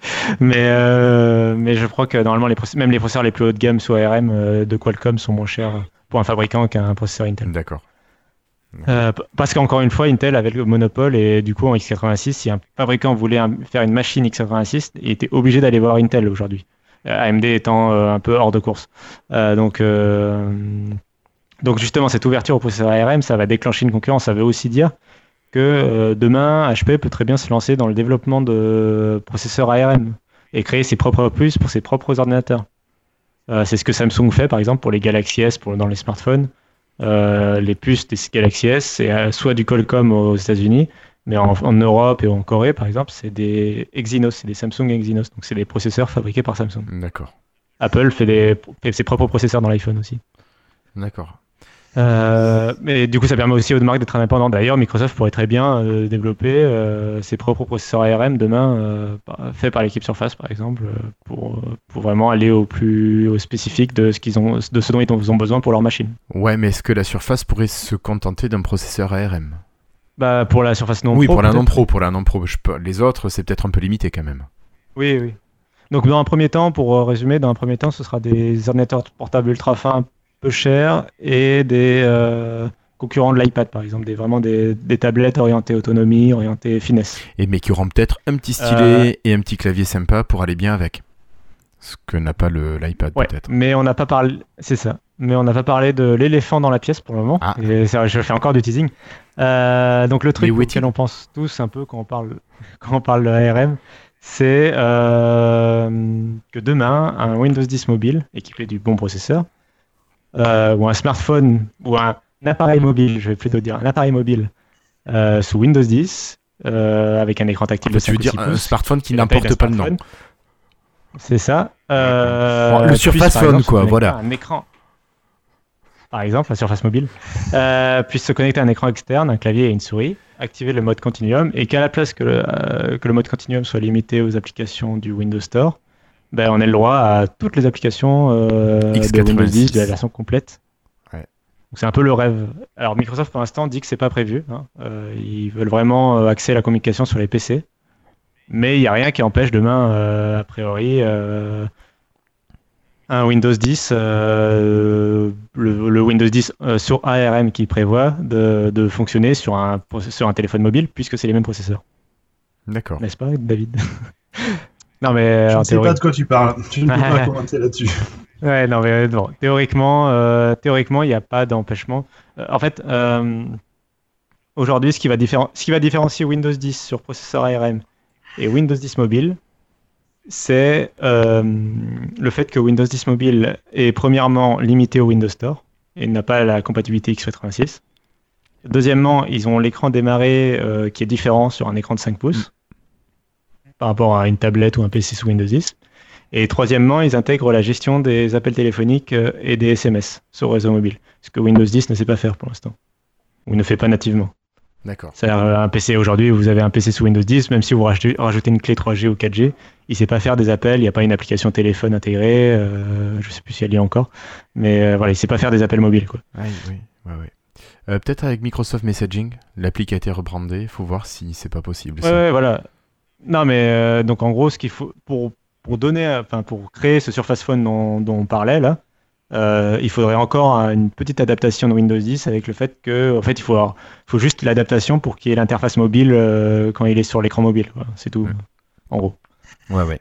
Et par contre, euh, du coup, est-ce que ça veut dire que Windows 10 mobile est condamné à la à court terme, ça, pareil? Est-ce que ça veut dire que Windows 10 va remplacer Windows 10 mobile, tu vois? Ça serait logique presque, je dirais. Ça serait logique. Il faut voir. Après, est-ce que est-ce qu'il y aura les deux qui vont persister? Est-ce que la partie euh, Surface Phone va plutôt se rapprocher du Windows 10 euh, euh, normal, classique? Est-ce qu'il va y avoir une branche mobile pour les petits appareils qui n'ont pas besoin de, de fonctionnalités euh, aussi poussées? Parce que t'imagines pour Monsieur et Madame tout le monde avoir un smartphone, parce que bon, je vais l'appeler smartphone encore, qui puisse faire tourner du x86, je pense que ça va en perturber certains dans les années qui arrivent. Nous, c'est peut-être quelque chose qu'on va attendre, mais la majorité des gens, je pense, soyons clairs, n'en ont rien à faire pour l'instant. Et l'usage d'un téléphone, pour eux, va se limiter à téléphoner, envoyer des messages, regarder trois pages web et consulter leur mail. Basta. Je pense que pour beaucoup de gens, c'est ça. Allez, tu vas rajouter un peu de Snapchat pour les jeunes, euh, lancer trois applications. Mais finalement, c'est jamais beaucoup plus que ça, non? Je pense. Je suis assez d'accord, ouais. Euh, donc on verra, mais euh, bon, voilà, voilà, ça- là c'est très long terme. hein. Déjà, euh, donc la- l'arrivée de Windows 10 sur les processeurs ARM pour les ordinateurs portables, c'est fin 2017. C'est bien ça, David, c'est officiel normalement de toute Oui, façon. oui, tout à fait. C'est fin 2017. Ouais. Donc, euh, donc s'il y a une éventuelle nouvelle étape après qui est d'aller plutôt vers le marché des smartphones, euh, ce sera encore après. Donc euh, ce sera build pour la build 2018. Voilà. Ça nous laisse le temps de voir venir et euh, de voir ce que Microsoft nous prépare. Vous avez des réactions, Patrick et David, euh, là-dessus? Ça vous fait envie? Juste une petite réaction par rapport à la disparition éventuelle de Windows 10 mobile. hein, je crois que j'en avais déjà parlé dans, dans l'épisode précédent. Je vois pas pourquoi, encore une fois, on se débarrasserait de la plateforme Windows 10 mobile, puisqu'en vertu de la nouvelle technologie euh, une- d'application universelle, Windows 10 mobile et Windows 10 à la base.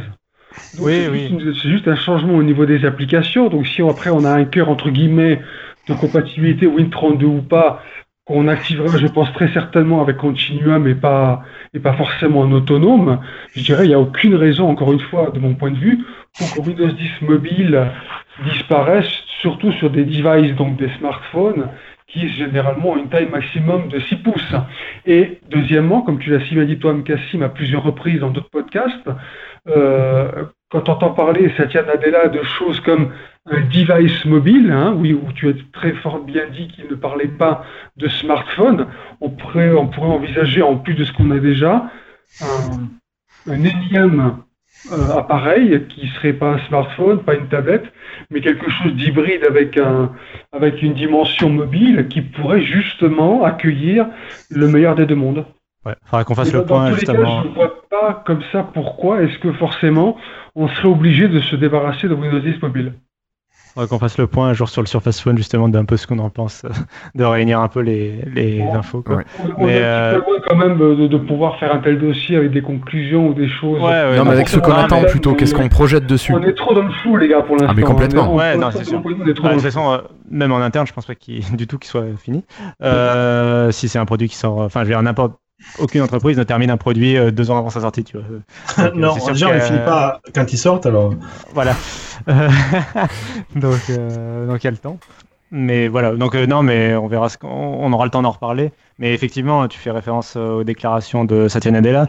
Même d'une manière générale, tous les dirigeants de Microsoft euh, ne parlent plus de smartphone, ils parlent d'appareils mobiles. Même HP, quand il parle du Elite X3, il parle d'appareils mobiles. Ils parlent plus de smartphone. Donc bon, c'est quand même, ça veut dire quelque chose. Enfin, c'est, euh, c'est, Ouais, c'est de la sémantique la après. différence Ouais, voilà, c'est quoi Après, si on a un petit Ah. ordinateur euh, qui s'appelle pas euh, phone mais mobile et qu'on met qu'on met qu'on met notre carte SIM dedans et qu'on téléphone avec, Mais il n'y a pas de Euh, différence. Mais c'est ça le, c'est ça le. En fait, c'est juste un concept. C'est juste le concept qui change. Euh, techniquement, enfin, Ouais. bon, après, C'est exactement comme la, ta- comme la Surface qui n'est pas une tablette, tu vois. La Surface, en soi, quand tu l'achètes, c'est une tablette. Euh, Microsoft peut dire tout ce qu'ils veulent, c'est une tablette, quoi. Euh, mais ils appellent pas ça une tablette. Ils, appellent- Non, mais ils appellent ça un Android. c'est ça qui est important chez Microsoft aujourd'hui, c'est que ils- on dirait qu'ils sont, ils sont en train de d'essayer de gommer, si tu veux, de gommer des différences entre un appareil et un autre, donc euh, smartphone, appareil mobile, tablette, ordinateur portable, tu vois, ils gomment, ils gomment, ils gomment, et donc ce gommage, ça rentre tout à fait dans un espèce de puzzle avec Continuum, avec les Win32 compatibles ARM, tu vois, on est en train progressivement de gommer, en fait, comment dire, tout ce qu'il y a autour du logiciel et des services.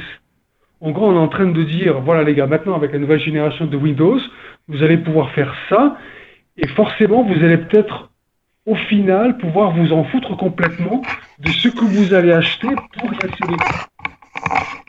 Voilà, Bah, pour le coup, on c'est- va- voilà, on gomme, on gomme. d'accord. Ça. On va Ouais, mais bon, nos, nos Lumia 950, euh, à ce moment-là, c'est pas des Windows Phone, c'est des Windows Mobile aussi. Euh, Enfin, moi, je- Non, ça, me, dé- ça ça me dépasse un peu Oui, ce, bah, ils avaient déjà commencé un peu à. à ça me dépasse un peu euh, ce, ce, Non, mais- ce- ce débat, quoi. C'est, euh, C'est du jeu de vocabulaire, c'est pas. euh, les gens, ils vont, ils vont arriver en magasin et ils vont dire, je veux pas un appareil Microsoft. Et ils vont dire, le gars, il va aller dire, bah, tu veux un téléphone, une tablette ou un ordi, quoi. C'est, euh, C'est ça. Mais je en même temps. Mais tu, tu vois, au niveau de la surface, c'est un outil qui commence à être reconnu vraiment par tout le monde, euh, même dans des milieux euh, peu, enfin, euh, vraiment pas aisés, des milieux, enfin, très modestes. Et les gens connaissent la surface et c'est un appareil qui qui est pas forcément reconnu comme étant une tablette, c'est un appareil qui est pas vraiment un ordinateur, pas vraiment une tablette.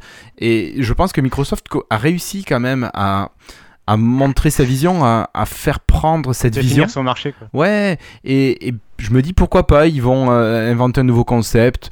C'est, faut leur laisser le temps. Enfin, je veux dire, si ça arrive à prendre comme la surface, non, mais bon, après, Ouais, on va mais- s'y faire. De toute façon, tu vas acheter un appareil pour téléphoner, et ben, tu iras l'acheter en magasin ou tu fais comme nous, tu le commandes sur internet, c'est tellement pratique.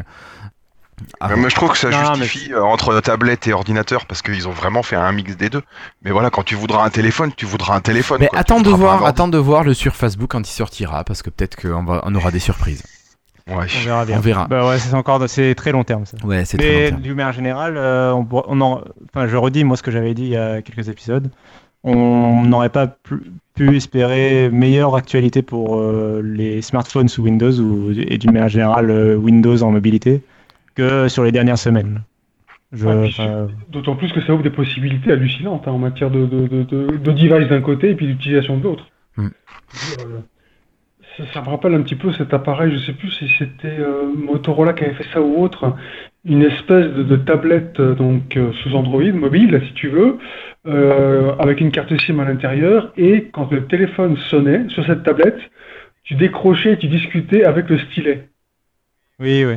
Alors que euh, ce que tu disais David tout à l'heure en disant qu'on ne sait pas est-ce qu'on veut un téléphone, est-ce qu'on veut ça, est-ce qu'on veut ça, est-ce qu'on veut ça, Pourquoi non Au contraire, au contraire, tu peux très bien avoir tout. un appareil qui est un peu plus qu'un téléphone. Et voilà, merci Guillaume, j'allais y venir. Avec pourquoi pas la possibilité d'avoir à côté des accessoires qui transforment ta tablette en, en téléphone, mais de manière beaucoup plus discrète que ne le sont aujourd'hui des smartphones de 6 pouces. Donc typiquement, et on pourrait reprendre aussi l'analogie quelque part de la smartwatch en disant aujourd'hui tu peux recevoir des notifications d'un télé, d'un, SMS, d'un truc, tout en gardant ton smartphone dans la poche, parce que tu as des éléments ultra mobiles entre guillemets euh, du wearable typiquement qui te permet de recevoir ces, ces différents ces différentes notifications. Donc tu pourras imaginer téléphoner avec une boucle d'oreille, euh, je sais pas, me répondre au téléphone avec, je sais pas moi, avec un écran qui intègre à ton portefeuille. Enfin, tu vois ce que je veux dire? C'est l'intégration, la multiplication des petits objets comme ça qui pourraient éventuellement un jour gommer un smartphone. D'accord. Ouais, mais tu pourras pas jouer à Pokémon Go avec, euh, avec ta boucle d'oreille. Non, très peu. Bah, du coup, tu ressortiras ta tablette à ce moment-là. Non, mais bon, faut voir que c'est des usages qui vont se varier et on aura des périphériques qui permettront d'interagir différemment. Après, C'est une possibilité. c'est une possibilité. Bon, donc plein de nouvelles qui arrivent. euh. D'autres choses à rajouter là-dessus ou je vous propose de passer euh, au prochain paquet, au prochain dossier? Non? Cassim, On a fait le David? tour. On a fait le tour qu'on a fait le tour. Allez, Je ok. pense qu'on a fait sacrément le tour. Allez, bon, on va passer en Fast Insider et on va parler un petit peu de la dernière build PC qui est sortie. Il semble que ce soit quand même une build euh, qui, qui transforme un petit peu le fonctionnement, enfin le fonctionnement, euh, comment dire, euh, les, les usages qu'on peut avoir avec Windows, les, les mises à jour, tout ce genre de choses, et les- également Cortana. euh, pas mal de choses. Cassim, toi, tu le testes toujours euh, le Fast Insider sur ton PC de bureau? Ou sur ta surface, non, je sais plus. euh, non, non, pas encore. Euh, le PC de bureau est en stable et il faut que la surface, je la remette dessus. J'attendais un peu parce que pour l'instant, il n'y avait pas eu euh, de nouveautés pour. Il n'y avait pas eu de nouveautés pour, euh, pour Windows, quoi. Euh, Enfin, dans les nouveaux, dans les mises à jour, ils préparaient des trucs en interne, euh, dans le code, etc. Mais il n'y a pas vraiment de nouvelles fonctionnalités euh, très intéressantes à Beaucoup de tester, je correctifs de bugs, mais pas forcément de nouvelles fonctionnalités. ouais. Voilà. Et là, par contre, ça commence, ça y est. Donc, il y a eu pas mal de nouveautés. Effectivement, bah, du coup, par contre, j'ai pas pu vraiment les tester. Mais, euh, mais je peux quand même au moins présenter ce qui a, ce qui a été fait. Oui, parce qu'il y a quand même si pas mal de choses qui sont intéressantes. Non, enfin, moi, j'ai pas testé. Ouais. Euh, David, bon, David, forcément, à Seattle, a testé, j'imagine, les builds de Fast Insider Ah oui, ça, tous les jours. tous les jours. T'en es content? Enfin, non, quoi que tu marches même pas avec le même. euh, Non, on est sur une, le ring d'avant, mais Le canari. pour que justement vous ayez pas trop de caca quand ça arrive chez vous. on est ce qu'on appelle sur le canari, Ouais. euh, parce que je sais pas si tu sais, les mineurs, quand Oui. c'est à la mine, ils mettaient un canari. Avec Oui, eux. oui. Comme c'est tout fragile, si jamais. Ah, mais ça vient de euh, là le nom. Et ouais, tu savais pas Ok. Euh, je- J'avais pas fait le rapprochement avec les canaris de la mine en fait. Ouais, mais le canari de la mine, en fait. Donc, euh, c'est nous qui jouons au canari. Et euh, donc, on a quand même des versions bien en avant de ça. Donc, on voit les trucs tout de suite, c'est vrai, mais on a aussi les, les bugs, hélas. Oui, bon, mais ça, C'est normal. ça arrive. Euh, David, euh, en Vendée, toi, tu es en stable, j'imagine. Sauf mon téléphone qui est en release preview. Ouais. Et puis, Patrick, euh, je sais pas pourquoi, je parie que toi aussi, tu es en stable. En stable aussi, oui. D'accord. oui. De par mon travail, je suis obligé d'être en stable. D'accord. J'ai pas encore, un jour peut-être, j'aurai un appareil accessoire pour, pour tester, mais là pour l'instant, euh, je suis obligé d'être en stable. D'accord, ça marche. Bon, alors, Cassim, si on parlait un petit peu de contrôle du PC, qu'est-ce qui se passe dessus Notamment avec Cortana? Ouais, il y a eu une grosse mise à jour de, de Cortana. euh, qui alors beaucoup de nouveautés par contre je crois qui sont réservées euh, aux États-Unis pas, pas tout, a priori. hein. Oui, euh, oui, effectivement. Euh, donc la possibilité d'abord euh, de- d'éteindre l'ordinateur et de changer le volume du son du, du PC à la voix. Donc c'était une des plus grosses demandes pour Cortana. Je suis un peu d'accord. c'est- Je, je pensais pas qu'il mettrait autant de temps, mais tant mieux que ça arrive. Euh, c'est vraiment voilà, c'est donc on pourra or- ordonner à distance à Cortana de- d'éteindre l'ordinateur. Ou de la, enfin, je vais dire de l'allumer, non. Ou de sortir de veille, peut-être? Ouais, euh, sortir de veille, je crois que oui, mais il faut un certain type de processeur par contre. D'accord. Ça, on Euh, l'avait sur la Xbox pourtant. Oui, bah, oui, parce Ah, que oui, c'était euh, pas sur les. non, parce que ça, non, ça consommerait trop de batterie si ton processeur le gère pas bien. Euh, de parce qu'il faut ça demande de ce que Cortana soit tout le temps en train de t'écouter, etc. Ah oui. Euh, et le changement de volume, c'est intéressant aussi quand vous utilisez votre PC, par exemple, euh, un PC de bureau pour euh, typiquement un Surface Studio, par exemple, pour euh, écouter de la musique euh, dans votre salon et euh, bah, vous pouvez à distance lui dire de changer le volume si c'est trop fort ou pas assez. Alors ça, par contre, ça va être uniquement réservé au... à l'américain. Non, euh, le contrôle du volume, je crois que normalement c'est aussi possible en. Il me semblait, C'est par, ouais. par TO. Par contre, c'est le contrôle de la. Il y a par contre le contrôle de la musique. Euh, donc, c'est la possibilité de passer à la musique suivante, de changer de playlist, de De lancer euh, un chercher album, un artiste, ouais. etc. Qui va, ça, par contre, ça va être limité euh, aux États-Unis d'Amérique. Euh, voilà. Après, ils ont rajouté la possibilité de, re- de reconnaître la musique avec Cortana, mais en chinois. oui, bon. Donc, ils l'ont rajouté pour le- en Chine. Je t'avoue, la partie chinoise, je l'ai pas marqué dans le doc. Ouais, non, mais vu que Winneck, euh, je crois que quand ils ont, annoncé, ils ont annoncé la build pour Winneck, en fait, et je, vu que c'était en Chine, je crois qu'il y a pas mal de nou- il y a quelques nouveautés euh, pour l'Asie. Il y a pas mal de nouveautés asiatiques, ouais. ouais, ouais. Mais j'ai pas Euh, trop le temps de regarder. Il y a aussi le fait que Cortana maintenant soit en plein écran sur le- l'écran de verrouillage en fait, euh, quand on l'appelle. C'était déjà un peu le cas euh, depuis l'anniversary update, ils avaient déjà fait une, une- un changement d'interface. Euh, et là ils ont encore un peu peaufiné, peaufiné cette expérience. Ouais, donc là, on aura un beau, bel écran qui sera bien rempli par Cortana. On saura qu'elle nous écoute et, elle nous mettra les messages en interaction. Mais après, si tu es un utilisateur ordinaire, que tu as ton compte Microsoft classique en live. euh, ce que tu veux ou Outlook. quelque chose, t'as pas de problème pour t'identifier. Mais quand tu utilises un compte d'entreprise ou un compte scolaire, tu peux avoir des difficultés. Enfin, tu peux avoir l'impossibilité de t'identifier grâce à Cortana. Et maintenant, ça, ça est corrigé. Et euh, donc, les, euh, Cortana va pouvoir utiliser l'identification avec Azure Active Directory, ce qui permet de s'identifier sur un compte entreprise ou sur un compte scolaire. Donc, des petites nouveautés aussi qui sont pratiques au niveau professionnel. Alors, dans le côté pro, je sais pas si tu as remarqué ça, Cassim, la possibilité d'imprimer sur une imprimante de l'entreprise. Euh, non, j'avais pas, pas vu. Euh, mais par contre, c'est une très bonne euh, nouveauté. Je, par contre, c'est quoi la différence avec un. Enfin, c'est une imprimante réseau en fait. C'est une imprimante réseau. Alors j'ai l'impression, euh, vu que tu te logs sur ton compte euh, d'entreprise, euh, ça te permet d'accéder aux, entre- aux imprimantes qui sont sur ton réseau Oui, d'entreprise. Ouais. Et voilà. Oui. Bon, après je me dis c'est la course au papier imprimé pour savoir les retrouver si quelqu'un est passé entre temps, machin. C'est peut-être un peu le bazar, mais euh, à voir à l'utilisation.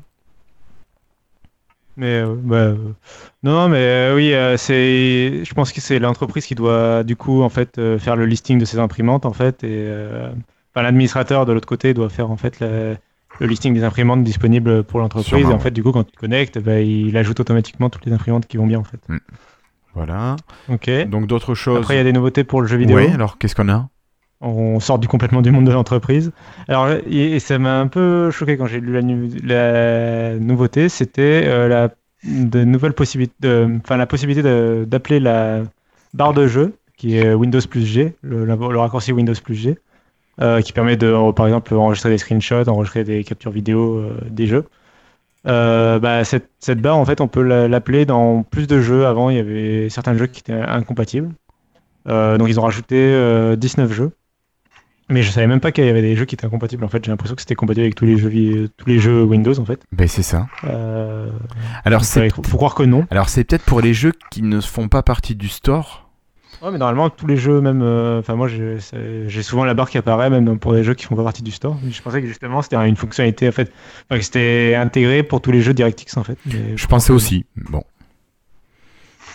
Mais bon, donc il y a plus de jeux qui apparaissent. On a la liste, Ouais, on vous a- mettra le, voilà. le lien qui vous envoie vers, euh, vers la liste euh, des jeux. Mais Ils ont, alors, ils ont ajouté de nouvelles euh, fonctions à Windows Inc., le, le, le, bureau de, enfin le, l'écran de création euh, qu'ils avaient rajouté déjà avec qui avait été créé pour l'anniversary update. Euh, alors, je sais pas si tu as vu, toi, je crois que tu t'en sers plus que moi de. je m'en sers un petit peu, pas énormément en fait. Euh, Je fais quelques captures et en fait que je vais inclure dans mon OneNote. Euh, Je m'en sers plus comme outil de, capture d'écran pour aller vite. Mais tu vois, dans ce qui a été annoncé, il n'y a qu'une chose que j'ai retenue, c'est la possibilité de reprendre le dernier croquis. En fait, il y a l'apparition dans Windows Inc., dans la nouvelle build, d'un bouton euh, Resume qui permet de rappeler le dernier croquis parce que des fois ça arrive, bah, tu vas en arrière, tu fermes Inc. et tu perds ton croquis. C'est ce qui est le cas actuellement. Donc si tu l'as pas sauvegardé, c'est fichu tout ce que tu as fait et parti aux oubliettes. Là maintenant, avec la nouvelle build, euh, si tu fermes par inadvertance ton link, euh, tu peux. Alors, T'as toujours la page blanche ou la capture d'écran qui apparaît, mais t'as ce petit bouton qui te permet, hop, de restaurer euh, ton dernier travail. Donc ça, c'est quand même un bon truc. Le reste, j'ai pas vu de choses qui m'a interpellé et je les ai même plus en mémoire. Donc je sais pas si toi tu les as. Euh, bah, il y a les- en fait, c'est des améliorations dans la façon de, par exemple, la gestion de la règle, euh, la gestion de, du stylet, en fait, le- la façon dont tu vas dessiner le trait du dessin, etc. Je trouve que c'est c'était pas, bien. euh, c'est pas des nouveautés, euh, c'est pas vraiment des nouvelles fonctionnalités ou des euh, nouveaux modes Ouais, d'usage. ça va être quoi, des c'est- ça être ajustements de choses qui existent déjà. C'est ça. Donc voilà, Ink s'améliore un petit peu. Après, on va peut-être passer plus à Edge avec quelques ajouts. Oui, c'est des nouvelles extensions. En fait, ça va parler à David. C'est des nouvelles extensions qui arrivent. Euh, Alors, c'est trois extensions qui arrivent. Par contre, euh, je suis euh, choqué et déçu, comme on dit. Oh, qu'est-ce qui Que, t'arrive euh, non, euh, que les extensions en fait de Edge pour le moment elles sont pas encore euh, ouvertes, je crois, aux développeurs. Enfin, tu peux développer, n'importe qui peut développer des extensions pour Microsoft Edge, mais tu ne peux pas encore facilement euh, les déployer sur le Windows Store. Il n'y a pas un processus. Il y a- Il y a une raison pour ça. hein. C'est la sécurité. La c'est une des problématiques que Chrome avait relevé avec leur store, c'est que n'importe qui pouvait en faire des extensions. Et comme une extension peut faire pas mal de choses sur ton browser, ils se sont retrouvés avec la même problématique qu'on avait avec IE, vous savez, avec les milliers de barres de recherche qui apparaissaient en haut et qui ruinaient l'expérience au final. Je sais pas si vous avez déjà vu ces captures d'écran. Oh oui. La fenêtre utile qui faisait 3 cm, tout le reste c'était de la pub, de la merde. Donc euh, on préfère passer doucement, étape par étape, avec euh, une sorte de whitelist des, des extensions. D'accord. Et c'est euh, c'est testé chez Microsoft ou il faut que le développeur de l'extension euh, produise euh, des preuves de ce qu'il fait qui, qui est fonctionnel ou? Non, c'est testé chez nous. C'est comme une app quand tu le publies sur le store, elle est testée par euh, des êtres humains chez nous. D'accord. Euh, donc tu peux redire Cassim les extensions qui sont arrivées? Euh, Il y a eBate, Intel TrueKey et Read and Write. D'accord. Est-ce que nous en France on les- est beaucoup touché par ces, ces nouvelles extensions? Euh, je crois que c'est des. Alors euh, peut-être David connaîtra plus, mais c'est. Je crois que c'est des extensions surtout faites pour le- les- l'entreprise en fait. Ah oui, Intel C'est- Truquet, tout ça, c'est des choses qui permettent de sauvegarder les passeports de manière cryptée. Enfin, c'est euh, plutôt entreprise. C'est des trucs de sécurité. D'accord. Ok, ok. Ça marche. Mais cela dit, euh, pour le pour le grand public, on a déjà euh, les applications les plus utilisées, c'est-à-dire euh, l'espace et les adblockers. Non, non, non, les, appli- les extensions que Les Cassim utilise Ouais, le les- plus. Non, mais euh, non, par contre, plus sérieusement, euh, enfin, les gens quand ils quand, ils ont le- le- leur adblocker, après, euh, ils sont contents. hein. Ils n'ont pas forcément besoin de beaucoup d'autres choses euh, sur euh, C'est ça. sur leur navigateur. C'est ça. Moi, je t'avoue que le, non, non, moi, le, le petit outil là pour utiliser OneNote et la traduction, Oui, je m'en sers beaucoup. Ouais, pareil. Je trouve ça très, très, très pratique. Mais on a d'autres choses encore, Cassim, là-dedans. On a plein d'autres trucs. Euh, alors, il y a un truc qui est important quand même, euh, c'est euh, des améliorations à la, l'affichage de l'interface et en particulier qui ont été rajoutées après dans le changelog. Il y a le fait que pour les écrans qui haute définition, à haut DPI, donc oui, à haute résolution, quoi, ils ont amélioré la- l'affichage en fait. Alors, pour les, Donc, euh, les- pour les écrans de définition moins- et les applications euh, de bureau, non? C'est ça. Ce sera moins pixelisé, moins ou moins euh, flou. L'affichage sera moins flou. D'accord. Normalement, donc c'est à tester. J'ai pas eu le temps du coup, j'ai pas pu le tester encore, mais ça, ça par contre, ça m'intéresse, tu vois. Euh, effectivement, enfin, j'ai des, am- moi j'ai des amis, euh, bah, notamment journalistes, qui euh, qui rouspètent toujours à chaque fois qu'ils testent Windows euh, contre la gestion de Windows des écrans haute définition. Apparemment, euh, sur macOS, c'est censé être euh, mille fois mieux. Ah. Voilà. Bon, après, moi sur mon écran, j'ai pas forcément trop trop de soucis, mais c'est toujours c'est toujours bienvenu s'ils améliorent effectivement bah, le rendu, quoi. C'est ça, c'est une amélioration du rendu. Ouais, ouais. D'accord. Euh, sinon, d'autres choses au niveau du narrateur, ouais. la partie ergonomie, euh, donc a été euh, fortement retravaillée, plein de nouvelles fonctionnalités, des simplifications pour rappeler euh, que ce soit la lecture de la page, différents affichages, bref, grosse grosse amélioration au niveau du narrateur. Donc ça, c'est une bonne chose pour tout ce qui est en fonction de la déficience visuelle ou auditive. Euh, dans les choses qui vont vite, On a- Bon, après, on a- je crois qu'on a fait un peu la, la- le tour, enfin de beaucoup, de, enfin des grosses nouveautés. Ouais, il y a des petits trucs juste Euh, que je voudrais ouais. signaler. Euh, le nouveau pana- panneau d'accueil de Windows Defender, pour ceux qui utilisent Windows Defender, on va avoir une nouvelle interface. Ça va être complètement revu. Ouais. Et puis. Qui, est- qui ressemble en fait aux à l'interface des paramètres de Windows. Voilà. donc ce sera plus de quelque chose de plus cohérent. cohérent avec Windows 10. Euh, L'amélioration de l'éditeur de registre, bon, c'est peut-être pas tout le monde non plus qui va bidouiller dans le registre. Et puis, alors, peut-être David, là, tu me diras, nouveau USB Audio 2 class driver.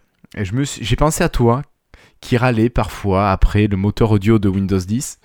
Euh, Est-ce que on a quelque chose de plus stable, de plus performant, quelque chose qui va moins nous casser les pieds, euh, enfin qui arrive là sur cette nouvelle build?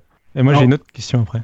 Hum, prenne bientôt, pas encore. Pas. On a encore plein de soucis sur le moteur audio engine. Ah mince. Euh, mais ça arrivera pour RS2, oui, ça c'est sûr. D'accord. D'accord. L'équipe est à peu près trois bureaux du mien, donc euh, on vit dans une sorte de terreur constante. En fait. D'accord. J'imagine bien le truc. Dès qu'ils entendent la porte euh, s'ouvrir. C'est ça, Très on a encore un peu. D'accord. Et est-ce que donc là je vois que les drivers c'est pour l'audio l'USB audio 2. Oui. Or euh, il me semble qu'il y a l'USB audio 3 qui vient de sortir notamment qui permet d'avoir euh, des, lec- des, des écouteurs USB Type C. Qui Ah va oui, être la grande mode euh, l'an prochain, vu que apparemment le jack euh, c'est le truc à tuer maintenant. Ah, ça devait être trop standard et trop utilisé. C'est Euh, trop facile à utiliser, ouais, je suis d'accord avec toi. c'est ça. Et du coup, euh, est-ce que euh, USB Audio 3 arrive ou enfin surtout est-ce que voilà je sais pas. Je sais pas, je ne je, je, saurais pas te dire. Les équipes euh, drivers sont en dessous en fait. euh, donc euh, dans la pile des. Il y a OneCore tout en bas, après tu as les drivers au-dessus, etc. Et après il y a les applications, les services comme le, le- le background audio qui sont mes grands copains. Euh, mais euh, les drivers, je les côtoie peu en fait. Je les vois arriver quand on les reçoit en fait dans les builds. D'accord. Ok. Et puis, puis, puis, euh, mise à jour facilité. Est-ce que ça y est, enfin, on ne charge que les parties euh, qui changent de la build ou on n'y est pas tout à fait encore? Alors normalement, ça devrait être le cas sur la dernière là. D'accord. C'est ce qui me semblait avoir compris. Hein. Mais euh, ça, c'est un boulot d'engineering, on se rend pas compte. Ah mais si, j'imagine que c'est un truc de dingue. Ah ouais, c'est un truc de ouf. ouais. Mais c'est bien en fait. Là, Microsoft- pour la petite histoire, quand on compile Windows, en fait, il y a à peu près une quinzaine de compilateurs qui sont générés, il y a des différentes versions, enfin, c'est la folie furieuse. C'est la folie furieuse de faire une version de Windows. Ça, je- Et alors là, de faire une version Delta de la version de Windows, c'est incroyable. Alors comment euh, tu sais comment ça marche? Je veux dire quand toi avec ton ordinateur euh, tu vas euh, checker tes mises à jour, euh, c'est l'ordinateur qui envoie la- une liste par exemple des différentes Oui, parties? C'est ça. D'accord. c'est ça. Et c'est le serveur ensuite qui va dire bon voilà, il te t'as ça qui a changé, je t'envoie les bons trucs. Alors en fait, jusqu'alors, il te disait, ok, tu as telle version, globalement au niveau du système, je t'envoie la nouvelle, on écrase tout quoi. Là maintenant, comme on fonctionne par Delta Update, effectivement, comme tu dis, tu vas recevoir un catalogue, euh, c'est une sorte de fichier XML qui dit, voilà, moi j'ai telle version pour cette DLL, telle version pour cette DLL, et donc du coup on dit, ok, donc celle-là elle a été patchée, on va te l'envoyer, celle-là elle n'a pas été patchée, on te l'envoie pas, etc. D'accord. Et donc on peut s'attendre, euh, je croyais que, enfin je crois qu'il se disait qu'on gagnait au moins 30% de, de data en moins finalement à transférer. Euh, alors ça va dépendre. Sur une grosse update, la plupart du temps, comme tout est très interdépendant, t'as presque tout qui a été modifié finalement, D'accord. même si c'est quelques pouillets, mais donc le Delta Update n'est pas très utile dans ces cas-là. Mais pour les intermédiaires, là tu vois les fast que l'on reçoit où il y a des petites fonctionnalités au fur et à mesure, alors là tu peux même monter jusqu'à du 50%, puisque tu as des grandes parties du système qui n'ont pas bougé en fait. D'accord. Et par contre, tu confirmes que pour le moment, ça ne concerne que euh, le téléchargement de la mise à jour. Et pour l'instant, l'installation se fait encore. euh, euh, normalement, j'avais lu que l'installation, c'était encore. Bah, on écrase tout. Enfin, c'est. C'est vrai, Ah ouais, c'est alors. vraiment. Euh, si vous vouliez faire une Delta install, donc c'est-à-dire qu'à la, à la fin, on prend les fichiers, on ne change que ceux qui ont changé sans même redémarrer, on n'y est pas encore. hein. Parce Ouais, que ouais, non, ça c'est bien ce qui se fait déjà sur Linux. Ah, j'ai pas, je sais pas. Euh, je sais pas.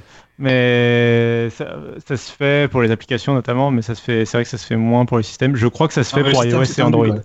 Pour Le iOS et Android, je, je crois que se patch lui-même quoi. Donc il faut qu'il se mette dans un état où il est un peu, il tienne le, le string avec les doigts, tu vois, pour pas que tout claque. Non, non, mais après, on peut imaginer. Non, mais je te dis pas sans redémarrer. On peut imaginer qu'il redémarre. Mais si tu veux, les grosses mises à jour majeures aujourd'hui de Windows, euh, c'est pas que- c'est pas juste qu'elle redémarre, c'est qu'il faut une réinstallation de Windows, quoi. Donc, Mais quand, euh, quand on réinstalle Windows, ça veut dire quoi? Ça veut dire qu'on va réenregistrer les, drivers parce que peut-être qu'ils ont bougé.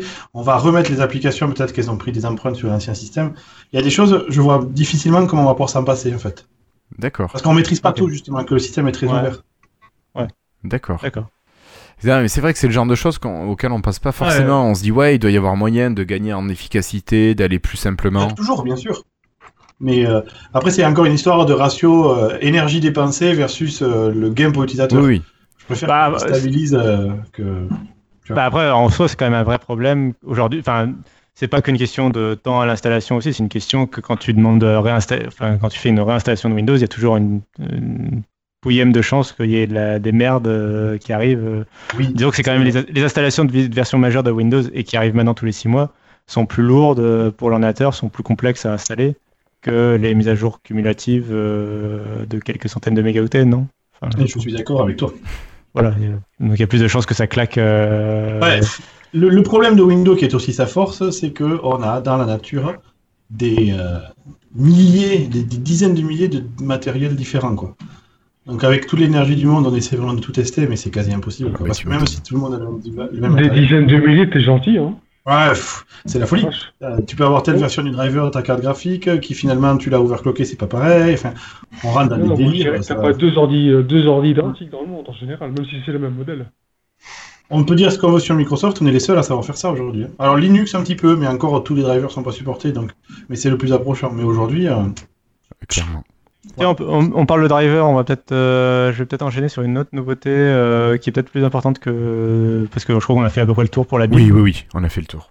Euh, la nouveau- nouveauté sur le téléchargement et la gestion des drivers justement par Windows, qui a été aussi annoncée à WinEck, euh, qui est le fait que les jeux à l'avenir, notamment les jeux du Windows Store, enfin que les jeux du Windows Store en fait, euh, pourront en fait quand ils se téléchargent, quand tu voudras télécharger par exemple euh, le Gears of War 5 ou Halo 6 euh, sur le Windows Store, il verra et qui verra, il, il dira j'ai besoin de tel pilote pour que la graphique fonctionne de façon optimale. Notamment parce que Nvidia, par exemple, à chaque nouvelle version de pilote, ils optimisent pour des jeux en particulier. Oui. Et il dira, voilà, je veux telle version des pilotes Nvidia. Et le Windows Store, en fait, à, par- à partir d'une prochaine mise à jour de Windows, pourra euh, aller chercher en fait de lui-même les drivers chez Nvidia ou AMD. Enfin, ou plutôt, en fait, il va les chercher. En vrai, il va ordonner à Windows Update d'aller télécharger les drivers chez Microsoft, mais les drivers sont Repiqué fabriqués chez... par euh, Nvidia AMD. Donc voilà, il y aura une gestion un peu plus automatique des pilotes euh, pour les jeux téléchargés par le Windows Store. D'accord. Bon après quand tu as une carte graphique, euh, moi je vois avec ma nouvelle carte graphique, là tu vois tout à l'heure, on commençait à enregistrer, il me dit boum, nouvelle mise à jour des pilotes. Donc j'ai juste à cliquer, pouf, il me télécharge les pilotes, il Oui, me les oui, installe. faut dire quand même honnêtement, euh, donc c'était beaucoup reproché avant au PC par rapport aux consoles de jeu. Euh, ça s'est quand même énormément simplifié depuis quelques années, en particulier chez Nvidia. Euh, t'as un logiciel en fait qui gère tout, qui configure les jeux Et automatiquement. puis t'as même plus besoin de redémarrer quand tu mets à jour ta carte Oui, ouais. graphique. Ça c'est assez top. Ça faisait deux Ouais. ans que tu vois que j'avais pas de carte graphique et puis j'avais oublié ça. Et première mise à jour, j'ai dit mais c'est faut redémarrer. Et non, plus besoin. Ça c'est le signe, ça c'est le signe de pilote bien écrit parce qu'il y a encore beaucoup de pilotes qui t'obligent à redémarrer alors que justement depuis, je sais plus David, c'est depuis Windows 8 ou depuis Windows 7 que normalement t'as plus besoin de redémarrer. euh, enfin, pour la plupart des pilotes en fait normalement t'as plus besoin de redémarrer. euh, ouais, du moment qu'ils font ça proprement, tu as tout à fait raison de le signaler, qu'ils passent pas en mode kernel, qui est le mode euh, qui demande tous les pouvoirs en fait. Et ils peuvent faire ça effectivement. Mais c'est tellement plus compliqué qu'ils le font pas. Enfin pas tous. Il y en a qui le font, il y en a qui le font. Bah, Nvidia et AMD, je crois, ils jouent le jeu. C'est plutôt, je crois que c'est par exemple c'est Realtek qui joue pas le jeu pour les pilotes euh, réseau audio. Oui, oui, à chaque fois tu es obligé ça de redémarrer ta machine. Ouais. Mais en même temps, ça se voit quand tu lances l'installateur et que le truc ressemble à un installeur de Windows 98. hein. Ouais, oui. Il n'y a, pas de- y a pas de mystère. quoi, Non, tu te dis bon ben voilà, on va faire à l'ancienne. Ok, euh, d'autres choses sur les pilotes ou euh, on enchaîne Cassim Non, non, euh, mais non, mais c'est des nouveautés. Tout ça, c'est comme les mises à jour, comme les nouveautés sur les mises à jour, c'est des nouveautés très qui vont pas révolutionner l'usage qu'on a de Windows, mais c'est des trucs au quotidien. Enfin, la gestion des mises à jour, c'est quand même un truc contre lequel plein mal de monde peste. Moi, personnellement, je j'ai pas vraiment de soucis avec, mais mais il y a pas mal de monde qui peste sur les mises à jour Windows. C'est un peu, c'est un c'est un truc récurrent quoi pour troller sur Windows quoi. Et euh, donc c'est bien que Microsoft euh, bah, améliore le processus petit à petit. euh, voilà. Rappelons, d'ailleurs, je vais en profiter. Tant pis si c'est hors sujet. Je rappelle qu'il y a un paramètre qui s'appelle les heures actives dans Windows 10 qui permet de de dire à, Wi- à Windows euh, bah, pendant ces heures-là, je travaille, donc ne me force pas à redémarrer mon PC euh, ou, ma- ou à installer des mises à jour. Et par contre, en dehors des heures euh, où je travaille, genre euh, par exemple la nuit, euh, bah, tu peux faire ce que tu, tu peux faire ce que tu veux, tu peux installer. D'accord. Merci Cassim. Moi je vous propose de passer au point numéro 6, donc on va sauter le point numéro 5, parce que David est là quand même pour nous parler d'une belle application qui a été bien mise à jour ces derniers temps, c'est Podcast. Est-ce que, David, tu voudrais bien nous en parler un petit peu, nous présenter toutes les nouveautés de... qui sont dans Podcast et puis peut-être les prochaines là, qui arrivent que tu as déjà commencé à préparer? Ah ouais, ça me fait trop, ça me donne trop l'effet, tu vois, d'être euh, en promo. ben, c'est un petit peu ça, mais bon, euh, franchement, est-ce qu'on peut annoncer euh, que podcast prend du galant ou quelque chose comme ça, non? Oh oui, bien sûr, il n'y a, pas de souci. Donc, ben, grosso modo, ce qui, qui est un vu, un vu vous l'avez peut-être vu, l'application a été renommée donc de cast à podcast, puisque je suis en discussion en interne pour, vu que l'application podcast officielle a été abandonnée. Ah bon? Quand euh, justement quand on bascule, bascule euh, l'application. On s'en était pas rendu compte. elle n'est pas abandonnée puisqu'elle est toujours là, mais effectivement elle est voulue. Oui, euh, Et donc l'idée ce serait de d'utiliser podcast comme application officielle, donc qu'elle soit préinstallée sur les devices, etc. ça c'est le premier point. Donc en même temps que j'ai renommé podcast en podcast, on a récupéré le logo d'origine, qu'on a un poil modernisé, même si ça se voit pas trop. Et surtout, en fait, je suis basculé, sur un nouveau moteur audio. Parce qu'on en parlait tout à l'heure, effectivement, il y a encore des soucis dans les builds, de, surtout sur Windows Mobile, de gestion de l'audio. Audio, Bluetooth, etc. C'est des choses qui sont pas encore turbo stables. Euh, donc là, c'est des choses qui ont été modifiées dans la dernière version, la 6.5, qui est publique, et que vous pouvez installer euh, sur vos devices. Elle nécessite RS1, par contre, obligatoirement. Oui. Donc la 14 393 minimum. La Windows 10 Anniversary Update de Exactement, juillet. non officiel, tout à fait. Et euh, là, dans les nouveautés qui arrivent, en fait, il y a une chose qui était pénible dans la version qui est encore en place, c'est la synchronisation se fait via mon serveur Azure. Et aujourd'hui, j'ai 280 000 utilisateurs de l'application. Et ça commence à me coûter un peu de la Ah, tunasse quand tous même. les mois, quand même. Ah oui, donc, en fait, il faut te payer euh, des cafés. Voilà, mais tu sais, c'est hallucinant. J'ai à peu près entre 1000 et 1500 téléchargements par jour de l'application. D'accord. Ah, mais quand même. C'est pas mal. Je suis très Ah, content. mais... Pourquoi... mais enfin, mais communiquer sur ces chiffres, enfin. C'est- ça veut Ah, je utilisent- aucun souci, je, je, je le dis. Le Non, truc, il y a- c'est il y a- que- ça veut dire, ça veut dire que le Windows Store, il y a des gens qui vont dessus. quoi. Bah, alors alors, là- Est-ce que tu as des chiffres sur euh, la différence entre euh, mobile et, et, Et PC et, et Ouais, PC, PC, quoi. En fait, j'ai trois chiffres. Euh, je te dirais un ratio comme ça à vue de nez, j'ai pas le chiffre exact, mais je suis à peu près à 60% sur desktop, Ah, PC, 30% sur Xbox, dans les nouveaux téléchargements, je parlais. Donc Ouais, là, ouais. aujourd'hui, par exemple, et le reste sur euh, Windows Mobile. D'accord. ok.